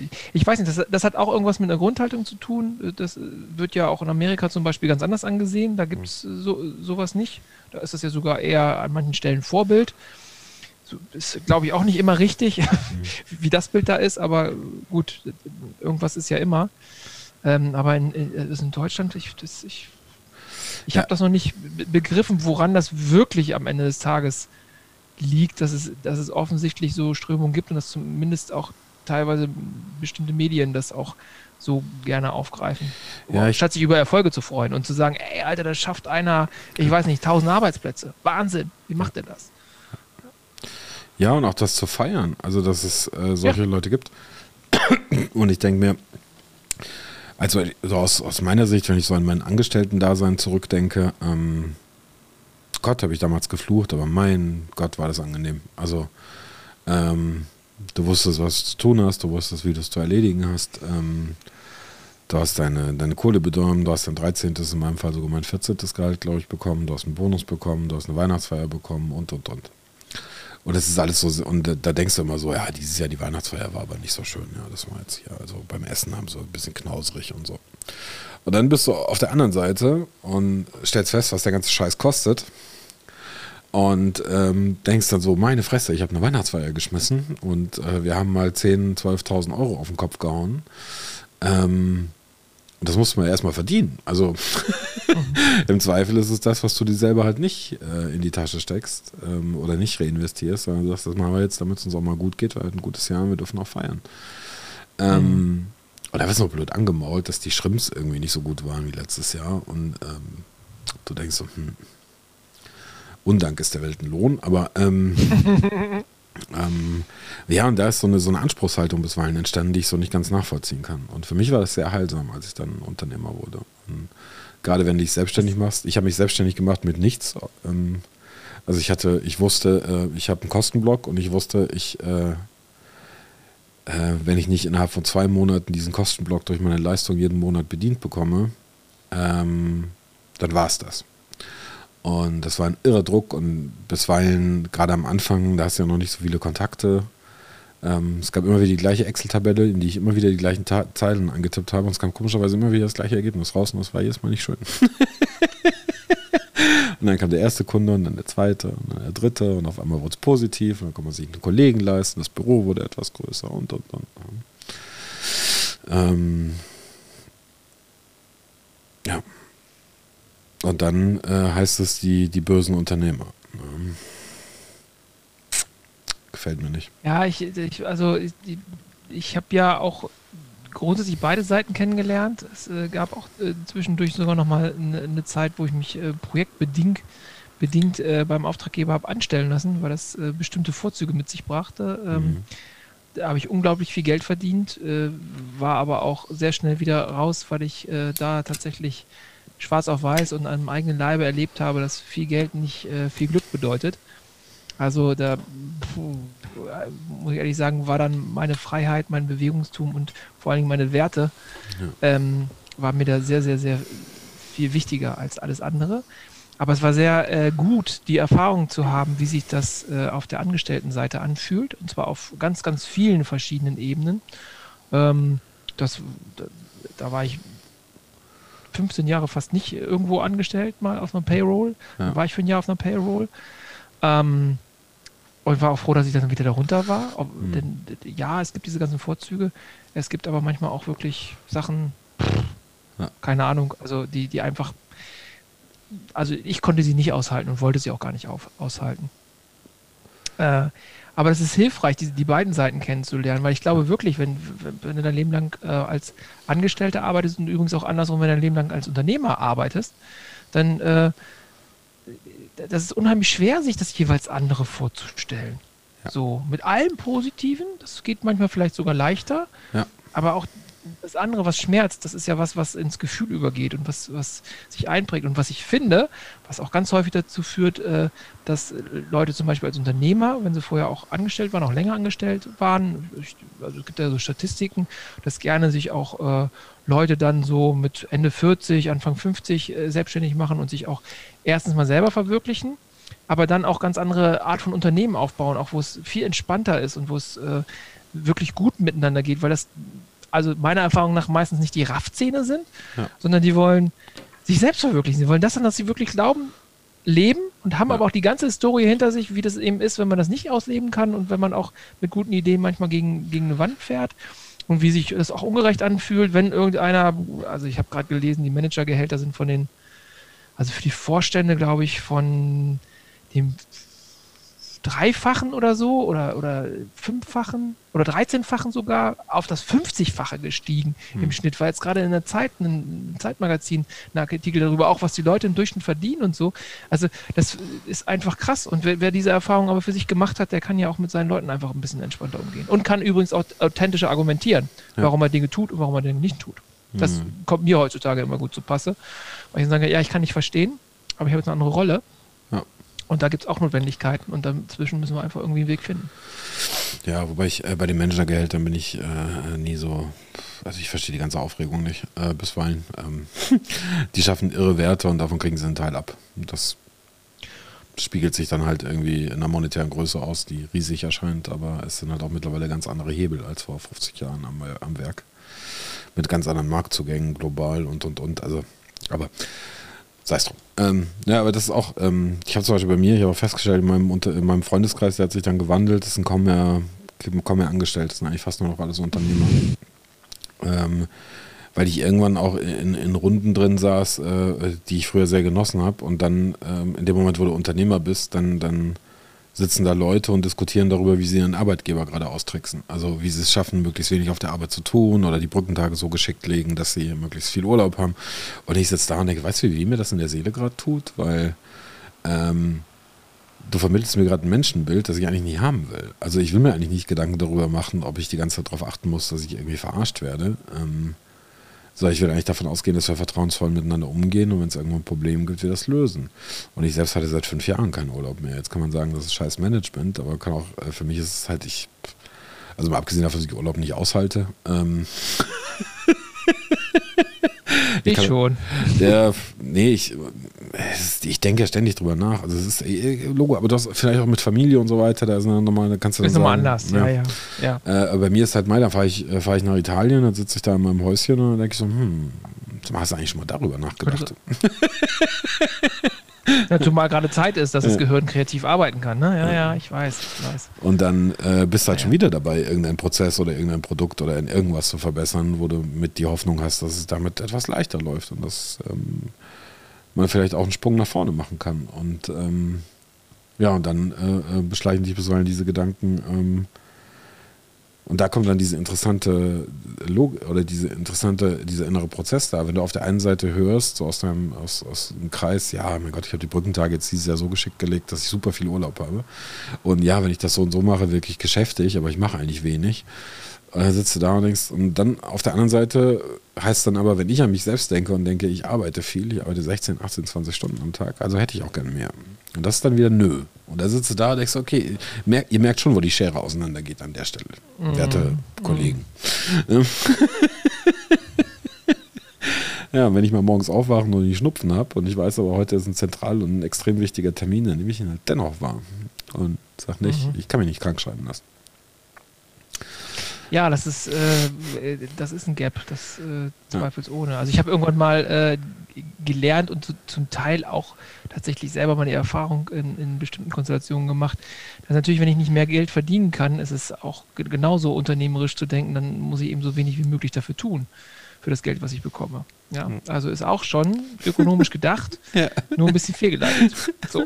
Also aus meiner Sicht, also vor allen Dingen aus meiner Sicht als Unternehmer natürlich. Also ja. äh, auch deswegen bin ich durchaus ein Freund von, von dem Bonussystem und von äh, dem Miteinander sprechen darüber, wie es ist. Ich lerne aber unglaublich viele äh, Mitarbeiter auch kennen, die einfach aus sich heraus motiviert sind und einfach ja. so, ein, so ein Gefühl haben, was ich auch teile und äh, am, am, schönsten äh, fand ich und am lehrreichsten für mich, ich habe das äh, Angestellten-Dasein an manchen Stellen ein bisschen verteufelt, so, fand das irgendwie so aus der Unternehmerperspektive manchmal auch ein bisschen schwierig mit genau diesen Einstellungen, die man doch immer mal manchmal so mitbekommt. Und äh, einer meiner best, wirklich besten Freunde äh, und auch Mitgesellschafter in unserer Beratungsgesellschaft, mit dem ich mein erstes Unternehmen zusammen gegründet habe, äh, der hat irgendwann auf aufgrund, würde ich mal sagen, auch familiärer Prägung, weil äh, das Geschäft seines Vaters dann irgendwann vom Mitgesellschafter unterwandert war und Insolvenzgefahr und tralala und hast du nicht gesehen. Also wir uns mit allen, auch, auch ich mit, mit, mit allen Kräften dagegen äh, gewehrt haben, dass dieses Ding irgendwie den Bach runtergeht. Ähm, irgendwann selber ein bisschen kalte Füße gekriegt hat, was das Thema Unternehmertum angeht. Mhm. Und dann erst so halb, ich sag mal so wie so ein Freelancer irgendwo relativ fest unterwegs war und dann irgendwann ähm, über Umwege zu einem sehr großen Konzern gekommen ist. Mhm. Und äh, es ist, wenn man sich als bester Freund unterhält und auch ein Geschäft ja eigentlich zusammen hat und ich persönlich auch immer noch ganz schön traurig bin, dass wir nicht zusammen unternehmerisch wieder aktiv sein können. Nichtsdestotrotz sehe ich, was er da gemacht hat, was er da leistet, was er da aufbaut. Mhm. Und von ihm habe ich übernommen, dass er sagte, Martin, weißt du was, für mich ist das hier genau richtig. Ich kann nämlich auch Unternehmer sein, und zwar Denkunternehmer. Mhm. Und das ähm, fand ich einen sehr, sehr guten Ausdruck, der mir mein Weltbild ein bisschen zurechtgerückt hat, mhm. dass nämlich unter bestimmten Umständen für bestimmte Menschen in bestimmten Situationen dieses Denkunternehmertum durchaus vergleichbar ist mit dem Unternehmertum, aber sie bestimmte Sachen einfach, weil sie sie selber nicht aushalten und weil, weil es ihnen schlechter gehen würde ohne sie, also jetzt mental und, und vom Gefühl her, dass es für die bessere Umgebung ist. Und für die Unternehmen kann es nichts Besseres geben, als genau diese Leute, diese Denkunternehmer dabei zu haben. Nach denen suche ich immer, wenn ich mit Leuten spreche, die ich irgendwie einstellen will, mhm. ob das Denkunternehmer sind oder nicht. Mhm. So, und äh, wenn sie es nicht sind, dann habe ich andere Aufgaben, aber wenn es Denkunternehmer sind, dann äh, kann, weiß ich, da kann ich drehen dran und dann machen die unglaubliche Sachen und das finde ich richtig cool. Und dafür bin ich ihm einfach dankbar, dass er mir das äh, gezeigt hat und auch bis zum heutigen Tage immer wieder Dinge vollbringt und auch sich mit Lebenssituationen, die echt manchmal nicht lustig sind, äh, auch persönlicher Natur, da wahnsinnig gut schlägt und auch mal zu Ehren der Konzerne wirklich in einem Konzern gelandet ist, wo er mit seiner persönlichen Lebenssituation äh, echt gut aufgehoben ist. Also, das finde ich total stark. Ja, ja ich habe auch. Ähm, hat aber auch eine ganze Weile gedauert, bis ich mich an dieses Bild, äh, mit diesem Bild selber äh, anfreunden konnte. Ähm, so als alter Ruderer, der auf dem Rhein unterwegs war. Auf dem Rhein hattest du ja alles mögliche. Du hattest diese großen Containerschiffe, du hattest die Reiseschiffe, du hattest Ruderboote, du hattest äh, Speedboat, also alles Mögliche. Ist ja alles querbeet auf diesem Ding unterwegs. Und ich dachte mir so, ja, ist immer ganz witzig, weil eigentlich hat alles eine Daseinsberechtigung. Also du brauchst einen riesen Container, der da in der Gegend rumeiert. Der hat seine Vor- und seine Nachteile. Der transportiert unfassbar viel, der macht eine riesen Welle, ähm, der ist aber auch sehr unbeweglich. Ähm, der hat aber auch ein recht geringes Risiko, weil das ist alles perfekt eigentlich im Grunde austariert und ist klar, wo er langfahren muss und in welcher Boje er wie wo durchkommt und tralala. Und dann hast du die kleinen, die sind wendig, das ist äh, bisweilen intensiver, ähm, das ist ein größeres Risiko, aber du kommst an Stellen hin, wo die großen gar nicht hinkommen. Ne? Äh, wo es halt flach ist, wo und so weiter. Und dann dachte ich, ja gut, ist halt so eine Typenfrage. Also irgendwie hat das alles Platz auf diesem Fluss. Ähm, es ist gut organisiert, es gibt, schöne, es gibt Regeln. Und jetzt musst du halt rausfinden, was du selber äh, machen möchtest. Und ähm, dann ist das okay. Nur die, diese bisweilen, die Wertung, die ich auch gerade selber vorgenommen habe gegenüber bisweilen der ein oder anderen Haltung eines Angestellten, ähm, mhm. ist eigentlich fehl am Platz, weil es halt okay ist. Und wenn halt jemand da ist, der sagt, ich brauche einfach das Sicherheitsbedürfnis, weil ich das Risiko nicht aushalte, das ist auch okay. Was ich halt dann äh, nicht verkrafte, ist, wenn dann äh, die, die ähm, es etwas anders haben wollen und die damit auch Dinge vollbringen, ähm, dann kritisiert werden dafür, dass sie es tun. Ähm, und da ist, bisweilen erlebe ich da etwas viel, viel ähm, Missgunst auf beiden Seiten. Mhm. Genauso wie ich es ja gerade auch gemacht habe. Ja. Böse Ansgar. Böse, böse. ja, dann musst du dich nachher noch ein bisschen geißeln, das ist wieder ja. gut. Ich werde mich nachher noch kurz in die Ecke stellen und ein bisschen schämen. Ja. ja, aber das sind so, das sind so Dinge, ähm, ähm, die mich bisweilen beschäftigen. Auch jetzt heute früh gab es eine Diskussion darüber, dass wir ja in den Kommunismus abrutschen. Und ich so, wo denn? Ja, jetzt kommen ja hier, hier wird ja äh, planwirtschaftlich entschieden. Und ich so, bitte? Der Grund, warum wir in diese ganzen Impfkampagne so versagen, ist wegen unserem geschissenen föderalen System weil jeder sich irgendeinen anderen Scheiß selbst überlegt. Wo siehst du da irgendein planwirtschaftliches Element? Also ich erkenne es nicht. Wäre ähm, schön, wenn es mehr ja, hätte, genau. wirtschaftlicher Dann, Natur. Ja, aber die Chinesen kaufen hier alle Firmen auf. Ich so, okay, das ist doch das beste Argument dafür, dass wir in einer freien Marktwirtschaft leben. Wenn das hier Planwirtschaft wäre, hätten wir irgendwelche komischen Schranken und keine Sau käme rein. Vielleicht die systemkonform, aber aus unserer. Ja, wo ist denn das? Ja, und der digitale Impfpass, das ist ja alles, das ist ja Datenzentralisierung. Ich, also da ging es so alles so durcheinander und da waren so Scheinkorrelationen dabei und ich bin, bin schier, ihr musst echt an mich halten. Ich habe ein paar deutliche Worte gesprochen, ähm, über was für ein Blödsinn das ist. Und dann, äh, und das ganze Gespräch dauert eine Viertelstunde und anhand der, der paar Themen, die ich jetzt schon aufgelistet habe, kann man sehen, wie unterkomplex die Darstellung war. Ähm, und dann war noch so ein, was war das letzte? Ähm, ja, unsere, äh, unsere jungen Generationen sind so dumm. Ich so basierend auf welcher Statistik? Hö höher gebildet als alle Generationen davor. Wovon redest du? ja, und da, da dachte ich so, mein Gott, und das, worauf ich damit hinaus will, ist, da steckte so ein Menschenbild dahinter, was alle Wahrnehmungen überschrieben hat und beeinflusst hat und dann zu Ergebnissen kam, wo ich da saß und dachte, das deckt sich nicht mit dem, was real da ist. Und selbst wenn ein paar chinesische Unternehmen Deutschland äh, jetzt äh, vielleicht leer kaufen, angeblich, ähm, wenn uns das so stört, wie wär's denn damit, wenn wir uns einfach mal auf die Hinterbeine stellen, mal wieder Qualität Made in Germany machen, mal wieder Unternehmertum hochjubeln, ein bisschen was von den Schranken weghauen, damit wir auch mal wieder ein bisschen freier agieren können, ein bisschen weniger Regeln, ein bisschen weniger Mimimi und alles muss political correct sein und gib ihm und dann haben wir ein irres Potenzial mit der Innovationskraft und dem, was alles da ist. Aber natürlich die ganze Zeit rumjammern, brauchen wir uns nicht wundern, dass wenn andere halt schneller sind, uns halt irgendwie der Laden leer gekauft wird. So what? Ja. Aber das ist ja das ist keine Systemfrage. Ja. Naja, entschuldige, kurz. Ähm, aber. Nö, ist ja durchaus richtig. Also also äh, ich habe gerade eben daran gedacht, es gibt ja diese zwei Bücher Silicon Valley und äh. Silicon Germany. so und äh, die, ähm, ich fand die sehr interessant, auch die, die, die Einsichten, die da mitgeteilt wurden. Ich fand es jetzt auch nicht so besonders auf Deutschland rumhackend oder sowas, sondern an manchen Stellen, also was mir sehr hängen geblieben ist, ist halt dieser beschränkte Zugang äh, zu Kapital. Das ist eben einfach zu der Zeit, als das Buch geschrieben wurde, äh, einfach überhaupt wenig Kohle, die so äh, auch mal in Versuche gesteckt wurde. Ja. ja.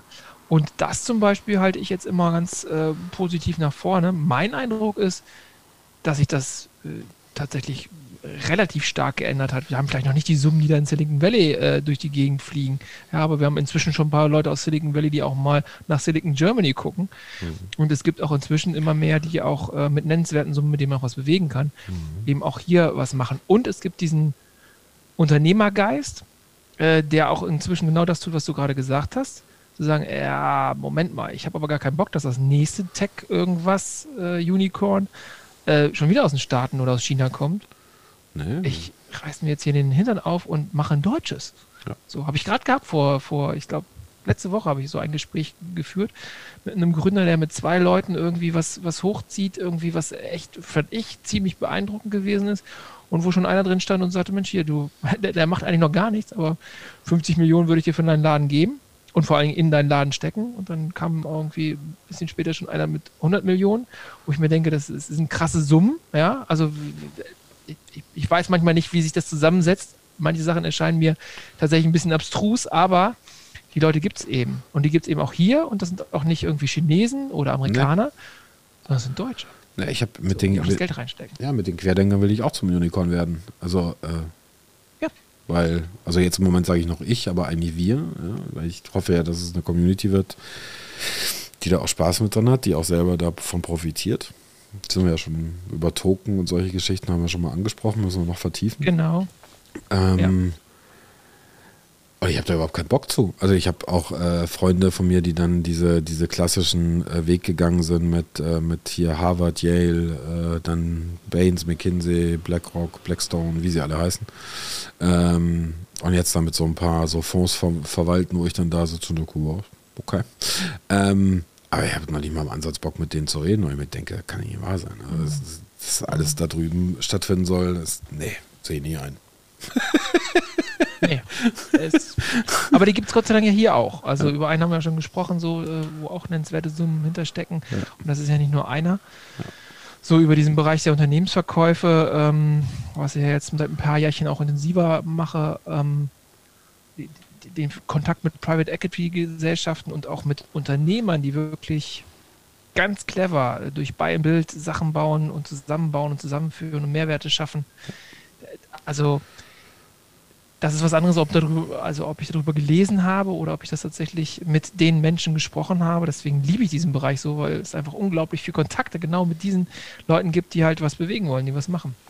Und auch an vielen Stellen nicht äh, nur die Gewinnmaximierung oder sowas im Kopf haben, die haben halt einfach Vorstellungen davon, wie wenn man diese Firma und diese Firma und jene Firma zusammen kombiniert, wie, wie man einfach Mehrwerte dadurch schaffen kann. Ja. Und das ist auch der einzige Weg Erfolg, glaube ich. Ja, das ist auch, ähm, also mich hat das auch mal jemand gefragt, der meinte, Ansgar, warum buckelst du so viel und so weiter? Und dann ähm, willst du jetzt unbedingt, willst du eine Yacht kaufen? Ich sage, das, ich beschäftige mich damit null. Ich will gut davon leben können, aber mir macht es Spaß, was zu schaffen, was es so noch nicht gibt.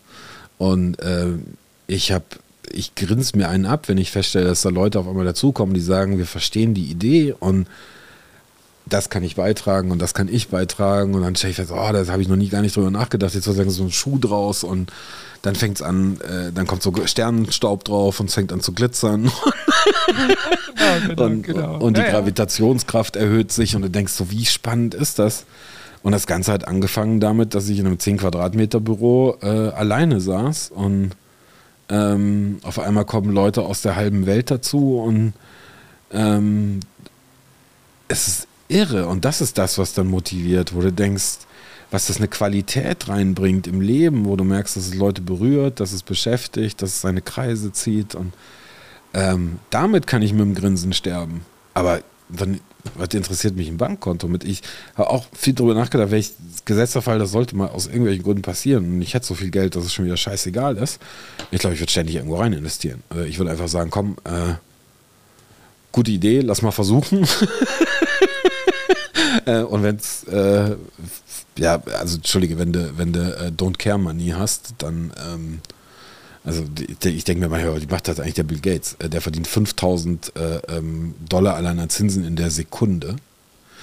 Ähm, so schnell kann er das gar nicht raushauen, wie er es verdient. Also ähm, ich werde ich werde nur damit unterwegs, so würde sagen. Und das macht er ja gerade und wird dafür dann witzigerweise von irgendwelchen Vollpfosten kritisiert. Fusionsreaktor, Impfzeug, bla, blub, bla. Und ich sitze nur da und denke so, Mann, wie geil ist das denn? Was ein Philanthrop. Ne?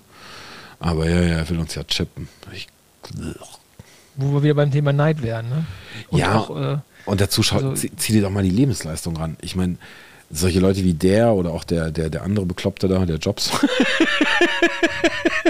oder jetzt auch hier äh, unser, unser, der Musk Ellen. Ähm, was die für eine Lebensleistung erbringen. Ich meine, der Kerl baut äh, Elektroautos, Solarparks, fliegt ins Weltall, baut Raketen, äh, äh, Flammenwerfer. Kennst du nicht die Geschichte? Nee. Okay. Ähm, der hat irgendwann eine Firma gegründet, die heißt Boring Company. The Boring Company und hat äh, sich ein gewisses Umsatzziel gesetzt, was er mit einer Stückzahl erreichen wollte. Und hat dann einfach gesagt, ich baue zum Flammenwerfer. Und ich glaube, äh, 10 Millionen wollte er Umsatz machen und 25.000 hat er produziert und die waren innerhalb von vier Tagen weg. Und die konnte er dann aber nicht international verschiffen, weil Flammenwerfer ist in vielen Ländern illegal. Also haben sie es so zusammengebaut, dass es eigentlich kein Flammenwerfer ist. Und dann haben sie auch drauf geschrieben, ist kein Flammenwerfer. Und dann konnten sie es international verschicken. das war The Boring Company. Und äh, dann hat ihn noch irgendeiner provoziert und hat gesagt, Elon Musk kann keine Süßigkeiten herstellen. Hat er das auch noch schon gemacht. Ähm, auch wieder über die Boring Company. Also, und äh, das findet der halt super lustig. Der sagt, ihm war langweilig, also hat er eine Firma gegründet. Ähm, und da sitze ich da und denke so, mein Gott, was eine Lebensleistung. Ähm, wie soll ich den Mann kritisieren? Also äh, mit Sicherheit hier und da, aber zunächst mal sitze ich da und denke mir Respekt. Und das gleiche denke ich mir über Bill Gates. Man, ohne Microsoft wären unfassbar viele unserer Entwicklungen, die wir durchlebt haben, nicht möglich gewesen. Ja. Steve Jobs mit dem, was heute selbstverständlich so gut ist. Ja, ja. Das, ja, die Regierung will dich kontrollieren und chippen. Ey, du läufst mit einem Überwachungsgerät in der Handtasche rum, äh, produzierst dein ganzes Leben ins Internet. Äh, die müssen hier gar keinen chippen. Aber gut. Entschuldige. Ähm, ich bin bisweilen etwas nein, nein, frustriert. Nein, nein, das, alles gut. So ein bisschen kennen wir uns ja schon. Insofern ist das, äh, ist das gut. Aber ich, äh, also bei dem, was du gerade gesagt hast, ich sehe das auch immer so. Ich gucke da schon drauf, was, was Leute äh, dann geleistet haben und was die machen. Und für mich ist es eigentlich immer ein Ansporn. Und wo ich dann sage, okay, also das sind ja prinzipiell erstmal auch nur Menschen aus Fleisch und Blut. Die sind nicht anders als du oder ich. Ja. Und äh, wenn sich das jemand schon mal vor Augen führt, dann heißt es ja, dass eigentlich das Potenzial in allen von uns drin steckt. Und zu versuchen, das, was ich mit meinen ganzen Gegebenheiten, das, was ich mitgekriegt habe, in dem Umfeld, wo ich aufgewachsen bin und so weiter und so fort, da das Beste daraus zu machen, das, in meiner Philosophie ist das ja eigentlich der, der Ansatz, den jeder Mensch haben sollte. Ja. So, und ich, da ich aber als Aufstellungsleiter auch wirklich huh, unglaublich viele Sachen äh, erlebt und gesehen habe. Äh, also von der Technik an sich kann man ja und Methode kann man halten, was man will, aber ähm, welche Lebensgeschichten dann dort zutage traten und was für manche Dinge und ich habe tatsächlich einfach viele Sachen über diese Wege rausgekriegt, auch in meiner eigenen Geschichte, die ich nie auf einem anderen Weg rausgekriegt hätte mhm. und die sehr gut erklären, warum manche Sachen so sind, wie sie sind.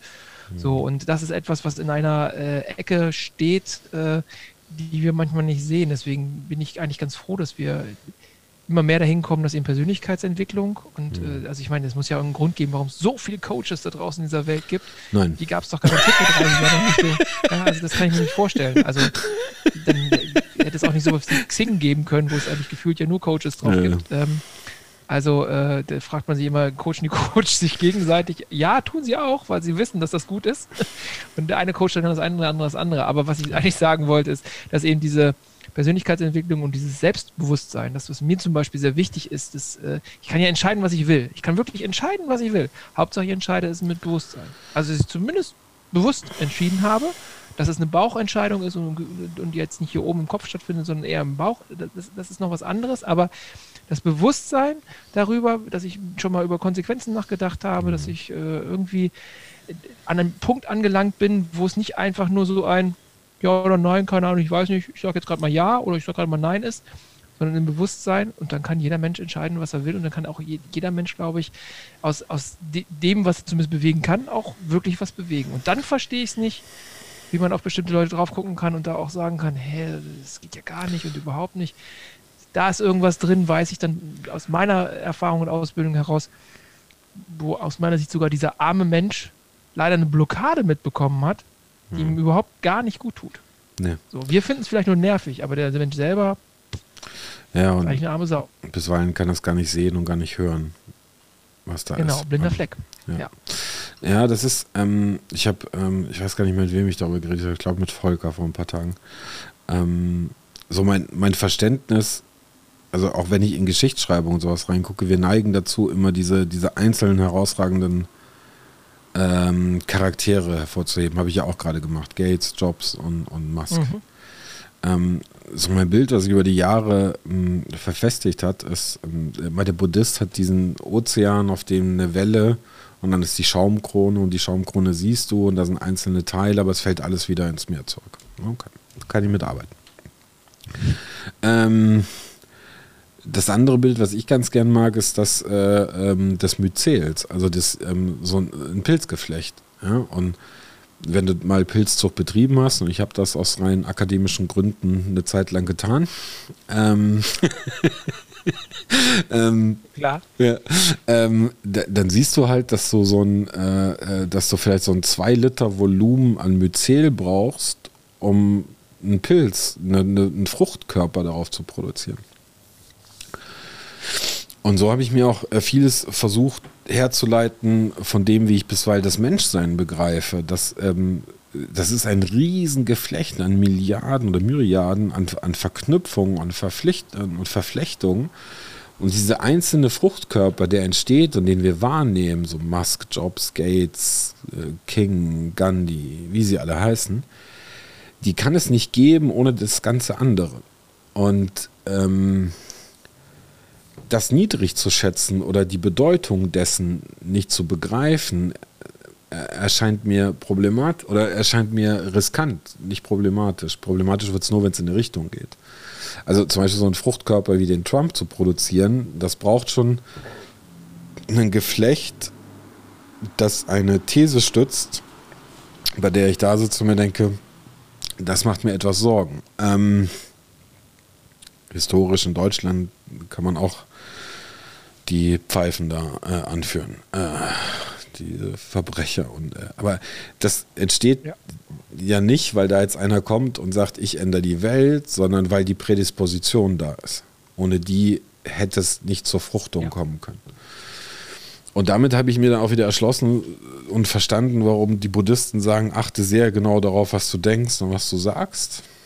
Ähm, weil selbst wenn ich jetzt als Einzelner denke, und, und deswegen bin ich auch gerade so aggressiv, wenn Leute sagen, so Dinge sagen wie der, wir werden kommunistisch, also jetzt ich da und denke, dieser Gedanke, der ist gefährlich. Lass das.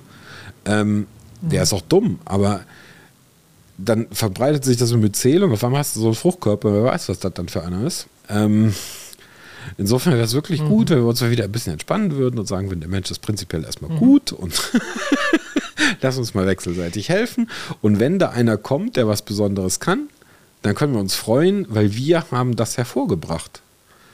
Mhm. Der ist nicht im luftleeren Raum entstanden.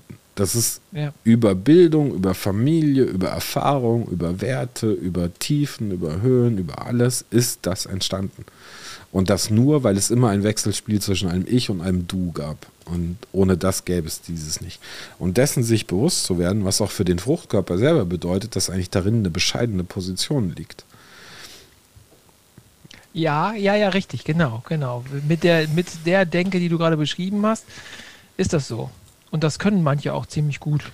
So, also ich, wenn ich mal an Gates denke, habe ich jetzt ich noch nie das Gefühl gehabt, dass der irgendwie Anführungszeichen Großkotz oder so wäre. Also ja. für mich zumindest in Dingen, die ich über ihn gelesen und gesehen habe. Ich fand die, also auch der Musk, es gibt, ähm, das wissen die aufmerksamen Podcast-Hörer, den äh, Joe Rogan Podcast. Ähm, in Amerika ist ein sehr erfolgreicher Podcast. Äh, da gibt es mhm. auch zweimal war, Joe, äh, war Elon Musk da. Ähm, einmal wurde er völlig verteufelt, weil er da gekifft hatte, der böse, böse Ellen. genau, ähm, ja, ja, richtig.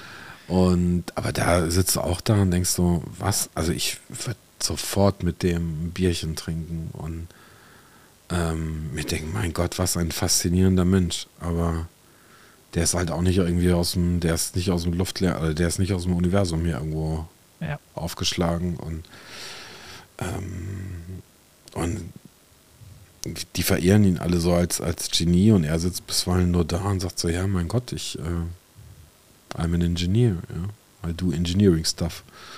Und dann hat er halt mit seinem PayPal ganz gut verdient und danach mal gesagt, so, jetzt bauen wir halt mal Raumschiff.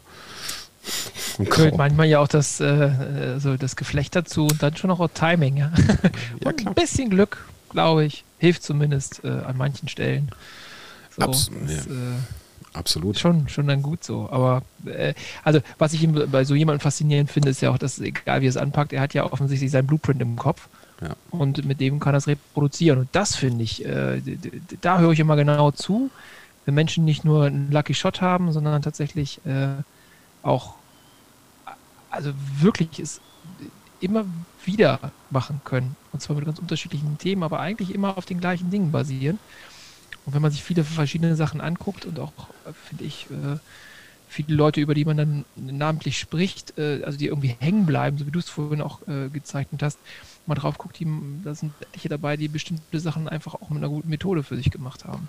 Und das, die zu lernen, ist doch super. Ich meine, wenn ich, wenn ich ja. gut genug wäre, die Methode dann auch anzuwenden, dann ist doch ja, was ich, sehr, vieles erreicht. Was ich bei Elon Musk sehr spannend finde und wo, ich schon ein paar Mal drüber nachgedacht habe, wie das so ist. Also warum versuchen sich manche Menschen so unfassbar regelkonform zu verhalten und warum sagen eigentlich andere, I don't care?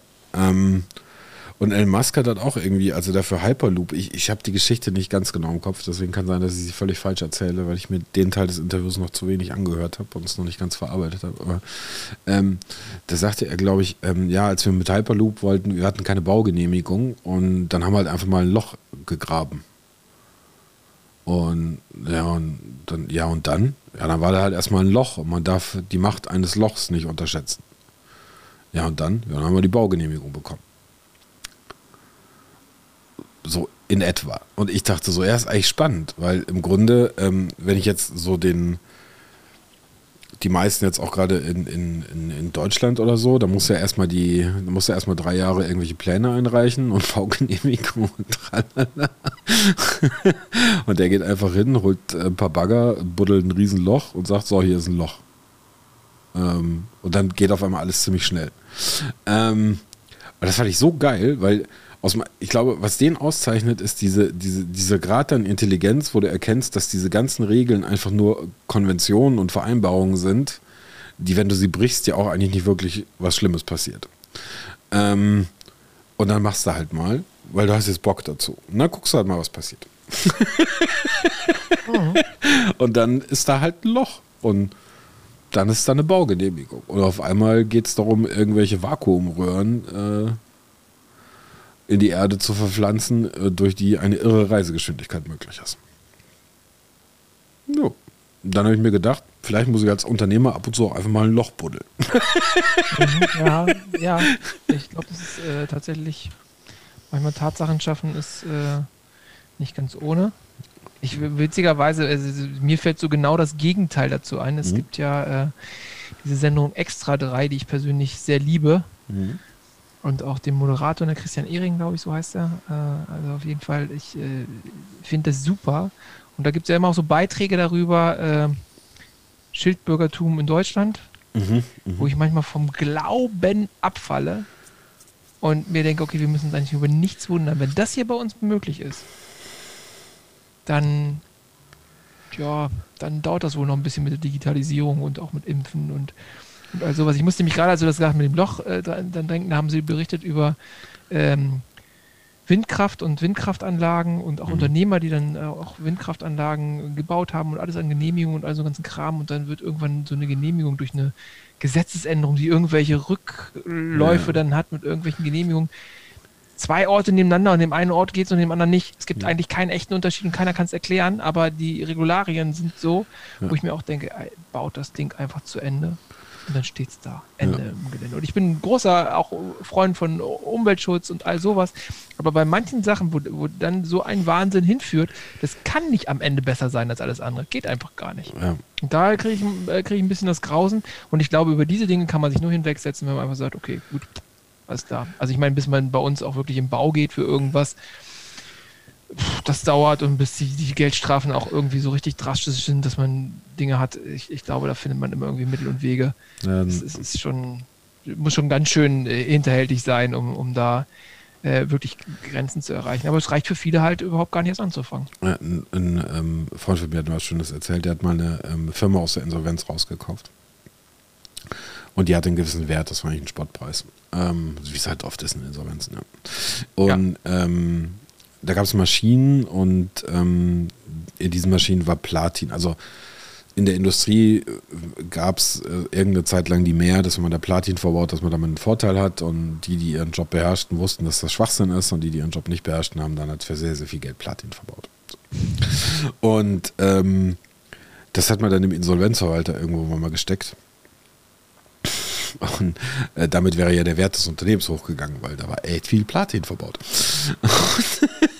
Und der hatte da überhaupt keinen Bock zu und äh, ist dann irgendwann hingegangen und hat gesagt, so, wir haben herausgefunden, dass hier Platin verbaut ist in größeren Mengen. Hier sind drei Platinnägel, ja, die überreicht. und ist wieder von dann gezogen. Und äh, die haben dann mehr oder weniger ihren Kaufpreis durch den Verkauf des Platins. Reingeholt. Ich saß da und dachte so, ja, das ist zwar scheiße für ähm, die Gläubiger, aber geiler Move. Ähm, ja. Aber das sind so, ich, also wir haben auch letztes Jahr, als wir da mit den, mit den äh, äh QN 711 aus äh, Stuttgart verwechselt wurden, ähm, wir standen in erstaunlich vielen E-Mails im Verteiler mit drin, die dann an, an Spiegel, an FAZ, an Zeit, an Tralala gingen, wo irgendwelche Leute ihre Welt sich produziert haben. Mhm. Und ich habe das bisweilen durchgelesen und dachte, hm, also ich, ich kann es noch nicht mal nachvollziehen. Also mal abgesehen davon, dass es bisweilen grottenschlecht geschrieben wurde. Aber da werden ja dann selbst verfasste Gedichte äh, geschrieben, wo du davor sitzt und denkst, okay, ich habe es jetzt gerade siebenmal durchgelesen. Ich habe leider keine Ahnung, was hiermit gemeint sein könnte. Ähm, I don't know, ist das jetzt, ist das jetzt, wird hier kritisiert oder wird gelobt oder ähm, I don't know, hat es überhaupt irgendwas mit irgend, was ist das Thema? Und ich dachte mir, okay, solche Leute springen halt hier rum. Ja? Ähm, wir haben äh, ähm, selbst komponierte Musikstücke geschickt bekommen. Ähm, wir haben sehr interessante YouTube-Kanäle empfohlen bekommen. Ähm, und meine Progressin saß immer daneben und meinte, Ansgar, diese Menschen dürfen wählen. Und ich so, ja. I see your point, ja. ähm, es ist also bisweilen, ich, ich weiß auch gar nicht, wie sowas entsteht. Also das ist so, so fern, fern weg von, von meiner Lebensrealität. Ähm, naja, ich glaube, das ist äh, das Gleiche, was du vorhin über das Pilzgeflecht gesagt hast. Es kann ja das eine nicht ohne das andere existieren. Ja, klar. Nur. So. nur, äh, äh, ja, ja, ja. Ja, ich bin ja auch irritiert, wenn 20.000 Leute in Kassel auf der Straße stehen und ich denke, was tut ihr da eigentlich? so, was ist euer Auftrag? Wer hat den befohlen und warum haltet ihr das für sinnvoll? Ähm, bitte erklärt euch doch mal. Weil hier drumherum stehen ein paar Millionen Leute, die sagen, wuh, wuh. Aber sei es drum. Ähm, ist ja freiheitlich und alles und wir dürfen ja. Und Demonst äh, Demonstrationsrecht ist das Du weißt ja, es ist ja immer nur eine Frage, wer ist drin und wer ist draußen, ne? Beim Zaun. So, also. Ja, I know. Ich, ich versuche ja auch immer dann ähm, in irgendeiner Form ähm, etwas darin zu erkennen. So das verzweifelte, der verzweifelte Versuch nach Mustersuche. Ähm, an der Stelle scheitere ich, wie immer wieder. Aber naja, du müsstest halt äh, sehr viel in Einzelfälle einsteigen, um das zu lösen. Das ist, äh, also wenn ich irgendwas gelernt habe, ist dann, dass das alles seinen Grund hat und warum Menschen so sind, wie sie sind und äh, auch manchmal wirklich für wirklich abscheuliche und abstruse Taten es sogar manchmal aus Sicht des Einzelnen sehr nachvollziehbare Gründe gibt. Ja. Ähm, das fand ich sehr erhellend, äh, weil damit mein Urteil über andere Menschen sehr viel freundlicher äh, geworden ist. Ähm, schön finde ich es halt, wenn jeder irgendwie die Chance hat, an diesen Punkt zu kommen und sich das an der Stelle genau zu ändern. Da so, bin ich auch, das, bin ich auch bei dir. Wir haben auch tatsächlich auch fast alles, was uns äh, zugeschickt wurde, sehr, ähm, sehr ruhig und sehr neutral geantwortet und sind mhm. auch äh, in die Diskussion gegangen. Nichtsdestotrotz, was ich gerade geschildert habe, war die erste bis zur dritten Reaktion. Ähm. ja, okay, ich meine, intern ist ja auch ganz gut. Ich finde es übrigens erstaunlich, dass es so, also zumindest für mich, unglaublich ruhig um das ganze Thema geworden ist. Das finde ich wirklich, wo ich gedacht habe, okay, dann haben sie den oberen angeschossen, weil er tatsächlich angefangen hat, auch sich selber völlig ins Aus zu schießen. Und jetzt ist äh, ja ruhig so, finde ich. Ja, ähm, hör dir mal von der äh, den, den Podcast mit der Julia ähm, an, äh, vom Goldenen Aluhut. Der ist in einem paar, ich glaube übernächste Woche ist er online. Ähm, die sind ja im Rechtsstreit. Also, das ist, ich meine, die schreiben da eine Klageschrift an den Goldenen Aluhut im Namen der Organisation äh, Querdenken 711. Ähm, woraufhin die zurückschreiben, ihr seid eine Organisation? Echt? Okay. Ähm, wo seid ihr eingetragen? Weiß das Finanzamt davon? Macht ihr Gewinne? also negative Feststellungsklage. Auf der anderen Seite in der Öffentlichkeit, wir sind eine Organisation ohne Organisation. Ich sage, ja, mhm, okay, ja, sieht, sieht, bestimmt unser Staat genauso. Ähm, und dann fragt man mal nach so, wenn es. Nee, da äh, kann man sich auf ihn verlassen. das sieht er garantiert. Ja, das ist, das ist ja das Interessante. Also, wenn es eine Organisation gibt, ähm, wer zahlt dann Steuern? Wenn es keine Organisation gibt, wer verklagt da eigentlich gerade? Ähm, also, das ist eigentlich so der, der, das Paradebeispiel von ich schieße mir selber ins Knie. Ähm, genau. Und insofern sind leider diese, oder leider zum Glück, diese Widersprüche werden immer, immer klarer, immer sichtbarer. Und damit auch natürlich die Einleitung der Bedeutungslosigkeit. Was auch gut so ist. Das stimmt. Richtig. Deswegen habe ich auch mal gesagt, find, deswegen habe ich immer gesagt, wir behalten unseren Namen. da, äh, zu diesem Punkt wollte ich auch nochmal darauf hinaus, dass ich äh, ja da auch in der Diskussion mit dabei war und äh, auch da meinen Senf zu geben durfte. Und ähm, ich das eigentlich, also gerade vor dem Hintergrund, dass ich jetzt das Gefühl habe, dass es irgendwie so sehr ruhig geworden ist da drumherum, ähm, vor allen Dingen aber mitgenommen habe aus der Diskussion, die auch, das ist etwas, was ich in andere Sachen, Sachen auch mit reintrage, dass wir irgendwie gesagt haben in der Diskussion, naja, die, die wir haben wollen, die verstehen das Wort schon richtig. Und die, die es nicht richtig verstehen, die wollen wir auch gar nicht haben. Ja. So, für mich, das war mein Resümee aus unseren Diskussionen. Ja. Und damit war mir klar, dass wir dabei bleiben. Und das äh, ist, glaube ich, aber eine Standfestigkeit, die an ganz, ganz vielen Stellen genauso ist. Also ich, ich habe den Berührungspunkt ganz häufig, wenn es im vertrieblichen oder bei den strategischen Dingen um das Thema Zielgruppe geht. Ja. So, ja, ist ja, manchmal ist es sehr verlockend, einen dicken Auftrag von einem dicken Unternehmen mit einem dicken Namen und so zu nehmen. Aber wenn das doch so partout gar nicht dazu passt ja. und alles an Prozessen auf den Kopf stellt und eigentlich nichts hinten und vorne ist, ja. da Nein zu sagen und standhaft zu bleiben und bei dem, was man wirklich dann hat, und denkt und ausgerichtet hat. Ja. Das äh, finde ich ist ein ganz, ganz großer Wert. Ja. Und ähm, ja, das habe ich tatsächlich aus unserer Diskussion nochmal so für mich ganz plakativ mitgenommen und äh, du hast es eben gerade selber angesprochen, sonst hätte ich es nämlich gemacht. Genau, das war genau richtig. Ja, äh, freut mich. Also danke, äh, danke auch für die, für die Rückmeldung. Aber das, ähm, also mal abgesehen davon, dass meine Position eh grundsätzlich ist, Extremisten darf man nicht nachgeben. Richtig, ähm, das stimmt auch, ja. Ähm, dazu, mir, mir ist bis heute ein Rätsel, wie man diesen Begriff so verstehen kann. Also äh, quer, lateral denken ähm, ist kein quer, nicht im Sinne von ich bin dagegen, ist mir ein absolutes Rätsel. Ich habe keine Ahnung.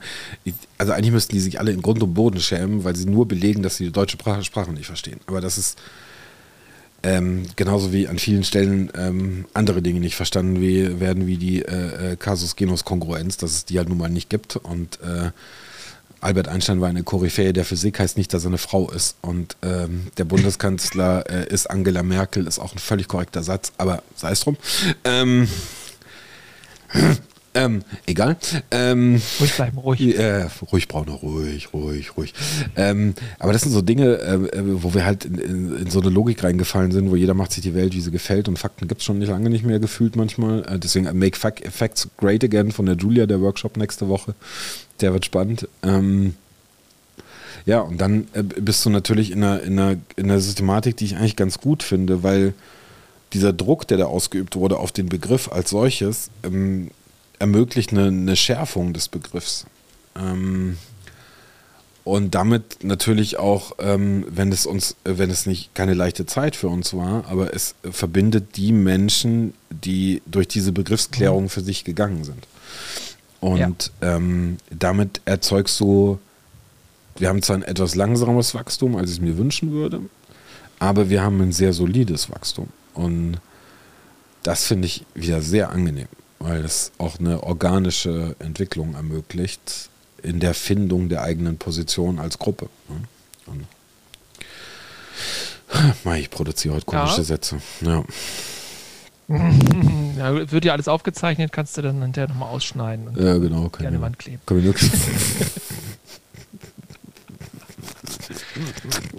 ja, ich, ich höre mir manchmal morgens nochmal die Podcasts an und denke mir, Mann, bist du ein Typ. Nee, aber äh, äh, nein, wurscht. Überhaupt nicht. Das bin ich für ein geiler Typ, ja. Äh, nein, das glaube ich auch nicht. Das, das Schlimmste ist, wenn es dann heißt, okay, ist jetzt fertig bearbeitet, magst du nochmal reinhören? Ich immer so, nee, passt schon. Äh, ihr werdet das schon gut gemacht. Also kann ich nicht, verkraft ich nicht, geht nicht. Kannst du mir nicht nochmal anhören. Also ich verstehe jeden Schauspieler, der sagt, er guckt sich seine eigenen Filme nicht an. Äh, ich verzweifle, ja, ja, das kann ich auch nachvollziehen. Ich verzweifle schon beim Podcast. Also das ist, äh, und das ist ja nur die Stimme. Ach ja. Ja, Martin, ich finde, äh, also ich, äh, ich bin echt froh, dass wir uns kennengelernt haben. Ich, ähm, Vito. Das ist echt. Ähm, äh, ist auch äh, witzig äh, vom, vom Timing her. Das ist, äh, da bin ich auch mittlerweile ja wirklich von überzeugt, dass alles schon so kommt, wie es ja. kommen soll und so. Das, äh, das wäre zum Beispiel schon alleine bei mir jetzt vor einem halben, dreiviertel Jahr ja. wäre das nochmal anders gewesen, als es jetzt, wie es jetzt gekommen ist. Und ähm, ja. ja, ich finde das auch total, total gut. Ja. Und auch äh, ähm, die Sandra muss ich ja auch noch in den Podcast bewegen. oh, das. Das wird auf jeden Fall spannend und gut werden. Das, da bin ich mir sehr sicher. Ja, der, der Podcast hat dann äh, zwar nur eine Stunde länger, aber äh, gefühlt den Inhalt von drei Stunden. Allein aufgrund der Sprechgeschwindigkeit. Gehaltvoll heißt es, glaube ich. Ja, ja. Nein, ich bin, ähm, äh, ich, ich, ich freue mich echt auch gerade auf das. Ähm, wenn wir so über Netzwerkorganisation, alles, was du vorher gesagt hast, systemische Aufstellung und, und, und. Und äh, ähm, ja, ich gebe auch zu, mein, meine Einstellung zu Waldorf war immer ein bisschen problematisch, jetzt auch gerade wegen dem Steiner im Hintergrund. äh, der ja, ähm, ja, ich weiß, es gibt die, ähm, ähm äh, wie heißen die Fachbegriffe nochmal? Äh, die, die äh, Vollblabla. Achso. Ja, da gab es doch die Teilzeitanthroposophen und die, ich weiß gar nicht mehr, wie es heißt, ähm, die, die ganz linientreu versuchen, die Lehre die Hardcore-Leute. Ja, und, und dann gibt es die, die sagen, wir nehmen die Elemente, die uns gut passen. Äh, und weil wir nehmen Den die, gehöre ich, genau. Ja, genau. Und bei denen, die sagen, wir nehmen die Elemente, die gut passen, bin ich dabei, weil das ist in Ordnung. Aber wenn die, die natürlich die harte Linie von, von Steiner mit seinen, weiß nicht wie 185 Milliarden Büchern und Aber für seine Zeit auch tatsächlich ein sehr umtriebiger Typ so. Also der, der also fand ich schon den kompletten Wahnsinn, mit was der sich alles so beschäftigt hat. Die Auseinandersetzung mit ihm ist spannend.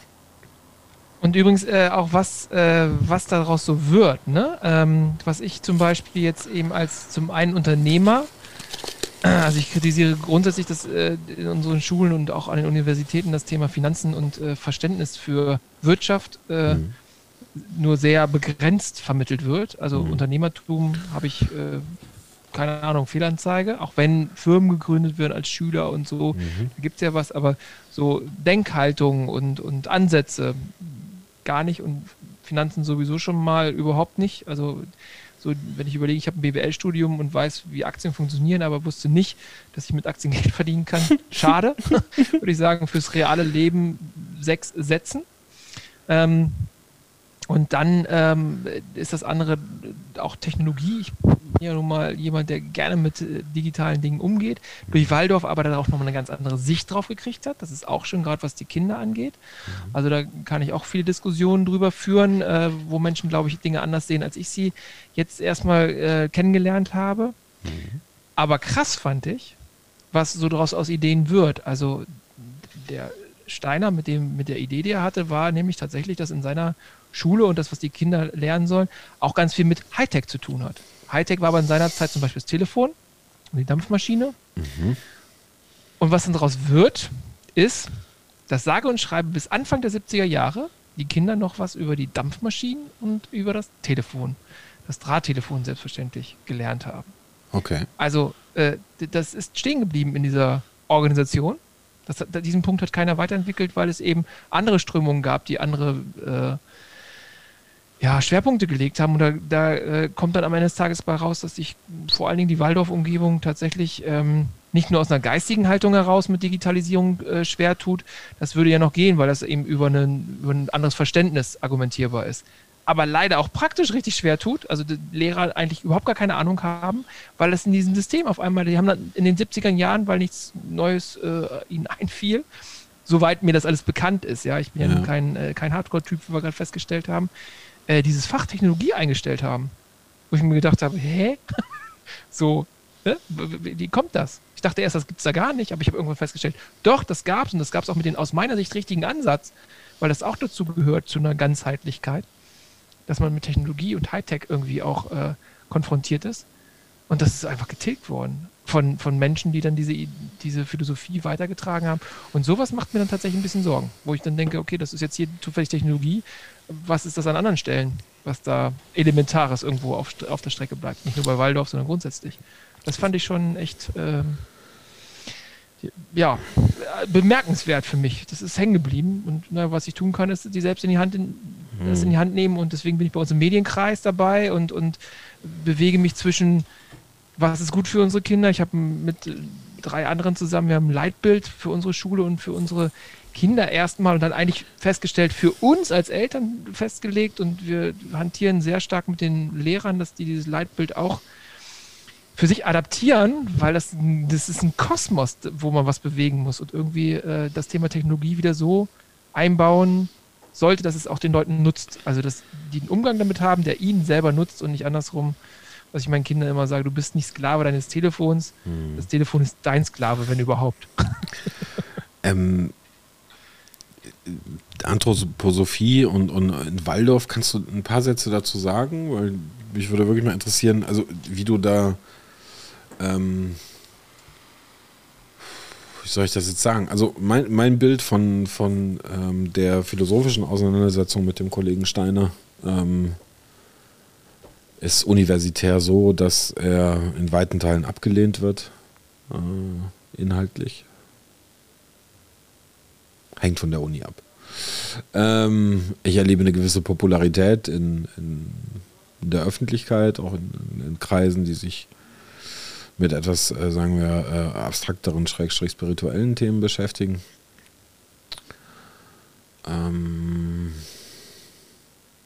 ja, was ist, also wie, wie, wie kamt ihr dazu? Oder was ist der Reiz dahinter, den ihr daran seht? Weil ja. erzeugt ja auch irgendwo einen Widerspruch. Du bist ja so ein, also wie, du hast es gerade schon im Endeffekt die, die Bühne erzeugt mit der Technologie, ja.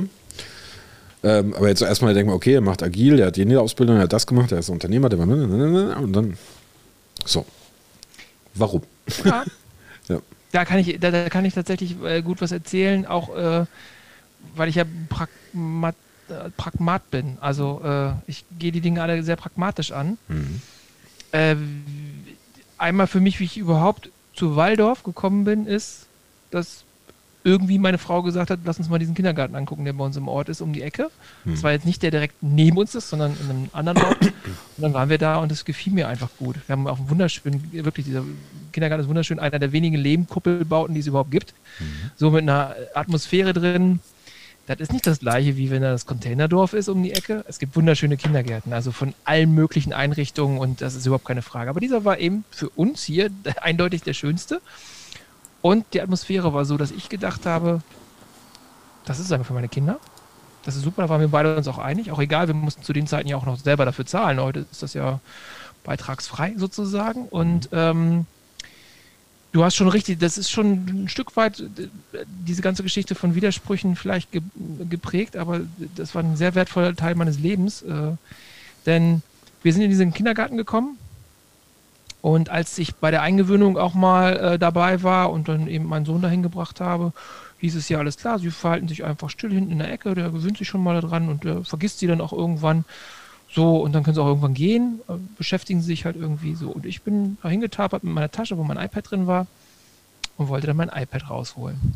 Mhm. die erste Begegnung mit der sehr geschätzten Frau Köhler äh, war, dass sie sagte, mm, mm, gibt's hier bei uns nicht packen Sie es bitte weg. Hä? Ich muss mir als erwachsener Mann sagen lassen, irgendwie, was ich tun und lassen darf und überhaupt und gerade mit iPad und hä? Aber ich wollte nur was lesen. Ja, nee. Hm? Ist nicht für die Kinder nicht zu begreifen, können die nicht in dem Alter überhaupt nichts mit anfangen. Wollen wir hier nicht, haben wir hier nicht und äh, bringen sie sich gern ein Buch mit, kein Problem, eine Zeitung, aber. M und dann haben wir angefangen miteinander zu reden. Mhm. Und dann fand sie es ganz interessant, dass ich mich mit Organisationsentwicklung auseinandersetze und dass ich äh, wirtschaftliche Ideen habe. Und wir sind vom ersten Tag an wirklich äh, irgendwie eine Gemeinschaft im Geiste gewesen. Mhm. Meine Kinder haben eine wunderbare Zeit dort in, in diesem Kindergarten erlebt. Und zu der Zeit war Waldorf für mich ein Name und genau das, was du vorhin auch gesagt hast, sie tanzen. Sie tanzen ihren Namen. Und dann äh, kommt wieder eine Eigenschaft bei mir rein, die äh, mir sehr typisch ist. Früher konnte ich gar nicht mit Regeln. Das war mir alles zuwider. Das störte alles meine Freiheit. Mhm. Und dann habe ich Gott sei Dank ehrlich gesagt auch ganz viel über BNI gelernt, was Regeln bewirken können, wie viel Struktur sie geben und dass richtig, richtig Freiheit eigentlich auf Basis von einigermaßen Einhalten von Regeln und von bestimmten Strukturen gut funktionieren kann und vieles freisetzt, wenn man sich auf ein paar Sachen auch verlassen kann. Weil ich aber nicht so gut mit Regeln konnte, habe ich mir gedacht, gut, im Kindergarten jetzt und hier mit Waldorf und wer weiß, wie das hier wird, gehst du mal in den Vorstand. Also wenn schon Regeln, dann willst du sie selber wenigstens mitgestaltet haben. Freilich. So. Und dann war ich im Vorstand, ja. Geschäftsführer Vorstand vom Kindergarten, habe irgendwie festgestellt, Mensch, das sind ja irgendwie hier fast 20 Leute. Das sind ja über 500.000 Euro Budget, die wir hier drehen und das machen wir alles ehrenamtlich nebenbei. Mhm. Und auf einmal hatte ich ein Unternehmen am Hacken. So, das, das hatte ich mir da nicht mit ausgedacht, sondern das, das war einfach zu der Zeit so. Und dann habe ich ganz viel gelernt. Dann habe ich nämlich gemerkt, wie die ticken, wie die Erzieherinnen arbeiten, was die auch teilweise für mich wirklich unverständlich für, für Dinge tun, wie die da entscheiden und wie, wie krass manche Sachen dauern und ach, also ganz, ganz viel kennengelernt. Und es hat mir immer jemand auf sehr freundliche Art Hintergründe erklärt und Dinge gezeigt, bis dahin, dass ich mit einem Vater in Zug nach Hannover gefahren bin und äh, der ein totaler Steiner Verfechter gewesen ist und mir in dem Zug im Grunde genommen in, in einem Kurzdurchlauf die ganze Anthroposophie erklärt hat. Mhm. So. Und ich dachte, ach so, ach, das hängt da alles dahinter und so weiter. Ich habe bis zum heutigen Tage wirklich nur Bruchteil des Ganzen, was dahinter steht, äh, verstanden. Deswegen kann ich dir leider die Frage gar nicht so richtig beantworten. Mhm. Ähm, das, was ich aber sagen kann, ist, das, was ich erlebt habe, und ich beziehe mich nur darauf, weil ich ja Pragmat bin. Das, was ich erlebt habe, ist Gemeinschaft, ist eine ganz große Achtung dessen, wo die Kinder in ihrer Entwicklung eigentlich gerade stehen und was die gerade so brauchen. Und dadurch, dass ich die Umgebung auch selber mitgestaltet habe, bin ich hier in einer Umgebung, die, die das, was Steiner auch wollte, nämlich dass nicht Wissen so stehen bleibt und Methoden so stehen bleiben, wie sie zu seiner Zeit waren, sondern er hat den Auftrag erteilt, dass, dass es adaptiert wird auf die Zeiten, die wir jetzt haben.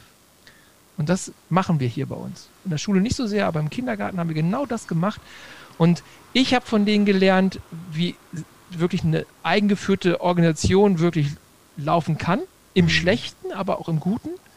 Und ich konnte mitbringen und viel besser verstehen, was dann in, in, dem agilen Haufen und bei der Entwicklung, die wir jetzt haben, was da eigentlich passiert und konnte die wirtschaftlichen Sachen wieder zurückbringen in den Kindergarten und habe aus dem Kindergarten ganz viele Sachen mitgenommen in meine wirtschaftliche Beratung auch und, und in diese Arbeitswelt.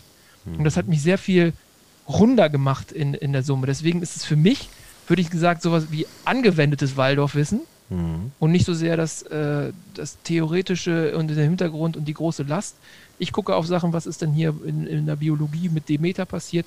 Was, wer kauft denn hier alles Bio und wie und wo kaufen die Bio? Was sind da eigentlich für Hintergründe? Was ist möglich mit dem, was die sich da schon äh, ausgedacht haben?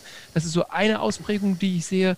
Das andere ist eben, wenn ich es vergleiche, was in den Schulen, in normalen Schulen läuft, zu dem, was die Kinder aus meiner Sicht auch wirklich brauchen, dann sehe ich da eine große Diskrepanz und sehe die Kinder gar nicht richtig abgeholt. Und das ist das, was für mich das Wichtigste ist.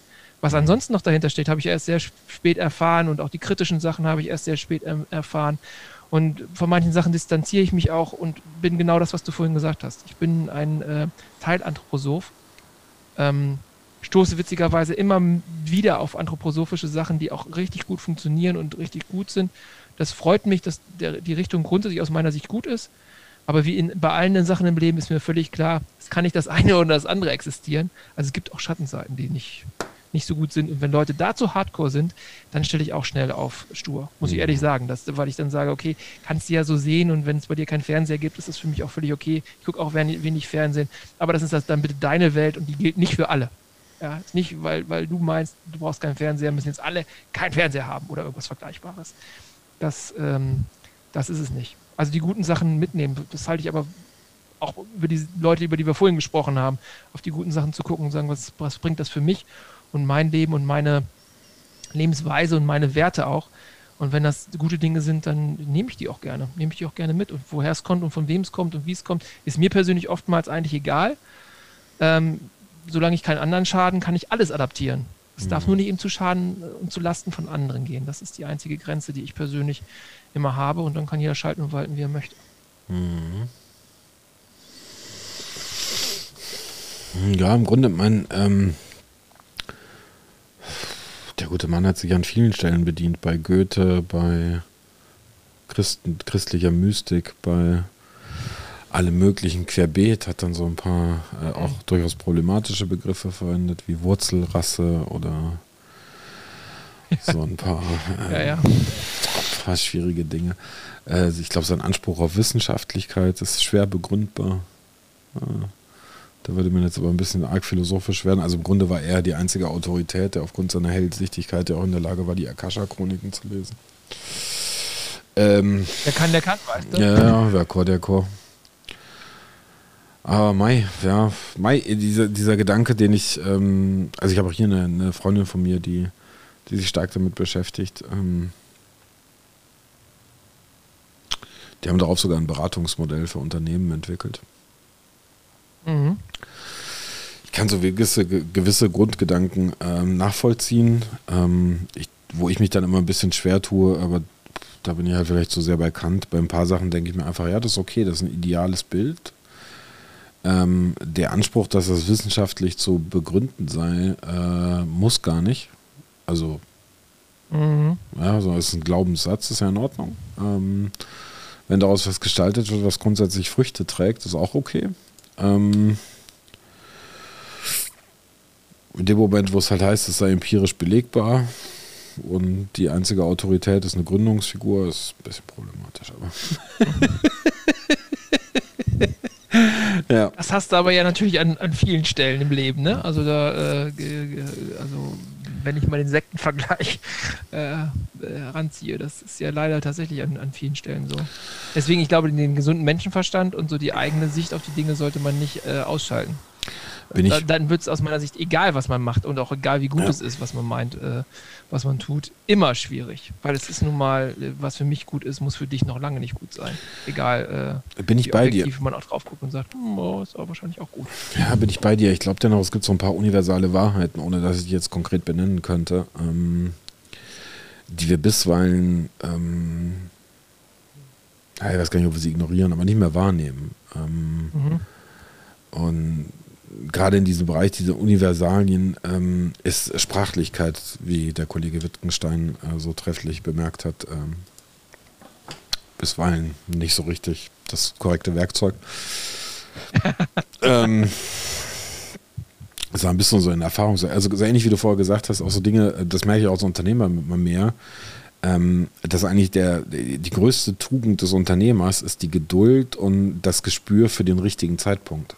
Ähm, und äh, wir haben da auch viele Diskussionen drüber, zum Beispiel, wann ist der richtige Punkt, auf einen potenziellen Kunden zuzugehen, wann schickst du das Angebot ab, ähm, wo du bisweilen Stunden damit verbringst, zu versuchen, zu begreifen, ob es gerade passt oder nicht. Ähm, und, oder auch äh, Anpassungen im Unternehmen, wo du da sitzt und, und zwei Monate weißt, was du machen willst und du weißt auch wie, aber du merkst, es geht gerade nicht. Aus welchen, wie auch immer.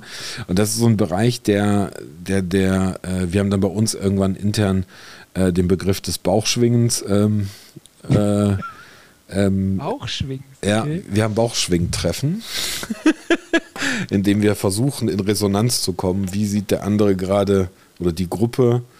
Wie schätzen wir das ein? Wir versuchen tatsächlich einfach ein Gefühl dafür zu bekommen, Mhm, ja. was gerade sein darf und was nicht. Ähm, das ist ganz weit von jeder Empirie entfernt. Ähm, das ist ein Glaubensding. Ja? Also kann keiner von uns belegen. Ähm, wir können dann sagen, hat geklappt, Heureka. Ähm, äh, du könntest daraus jetzt keine präzise, irgendwie geartete, intersubjektiv nachprüfbare ähm, äh, Wissenschaft skizzieren und wir haben den Anspruch auch gar nicht. Wir wissen selber, dass sich das wahrscheinlich ziemlich irre anhört. Ja. Aber egal, Hauptsache es klappt für euch und Ja. funktioniert. Ich habe dann auch irgendwann, Das ist ja eigentlich das einzig Wichtige. irgendwann habe ich noch entdeckt, dass die alten, ähm, ähm, gar nicht die, ähm, dass es früher das Ting gab. Also das Ding. Und das Ach Ting. ja, hier die, die Versammlung oder was? Ja. Diese. Hm? und deswegen gibt es bei uns äh, kein Joe Fix, sondern das Ting. Ähm, Cool. und dann gibt es halt das Bauchschwing-Ting.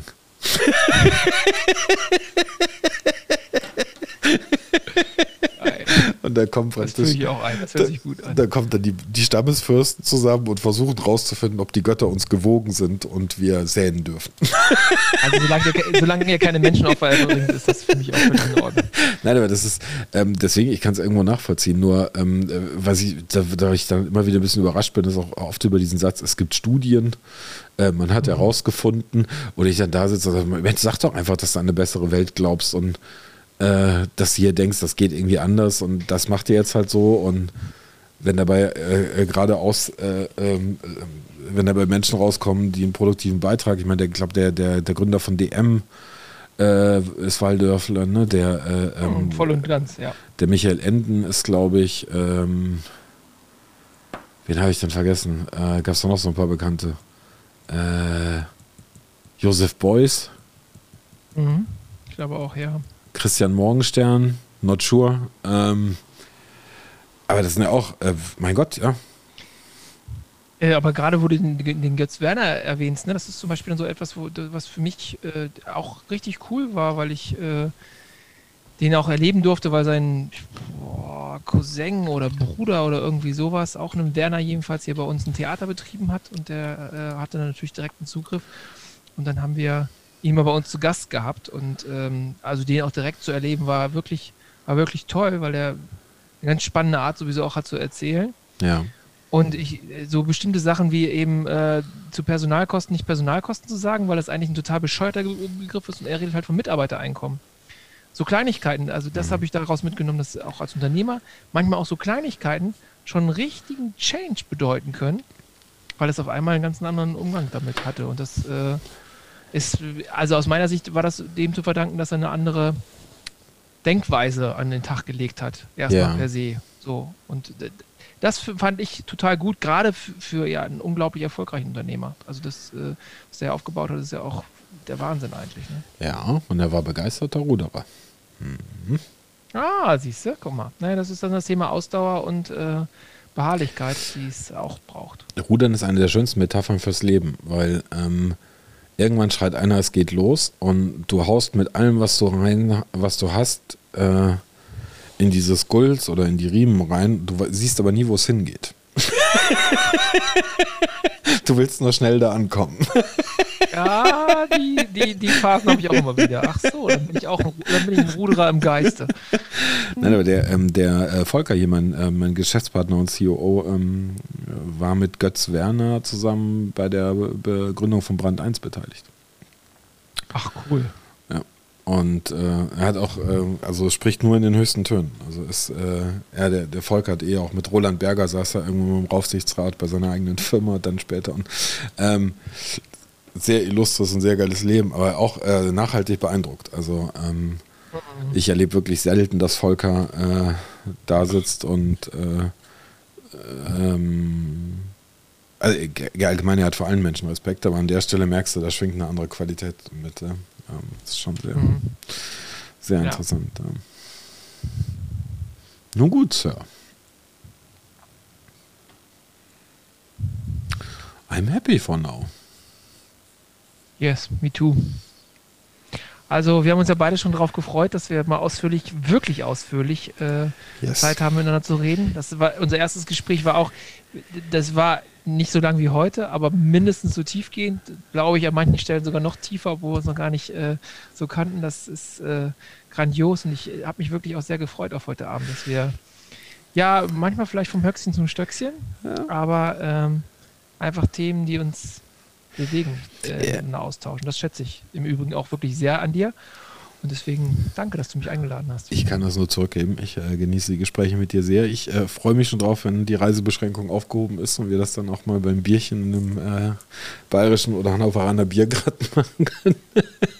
Anlässe wird es genug geben. Und ähm, auch das habe ich festgestellt äh, in den letzten Podcasts, ähm, dass ein, eine, eine Wiederholung äh, schön ist und ähm, würde mich sehr darüber freuen, wenn wir das dann auch machen.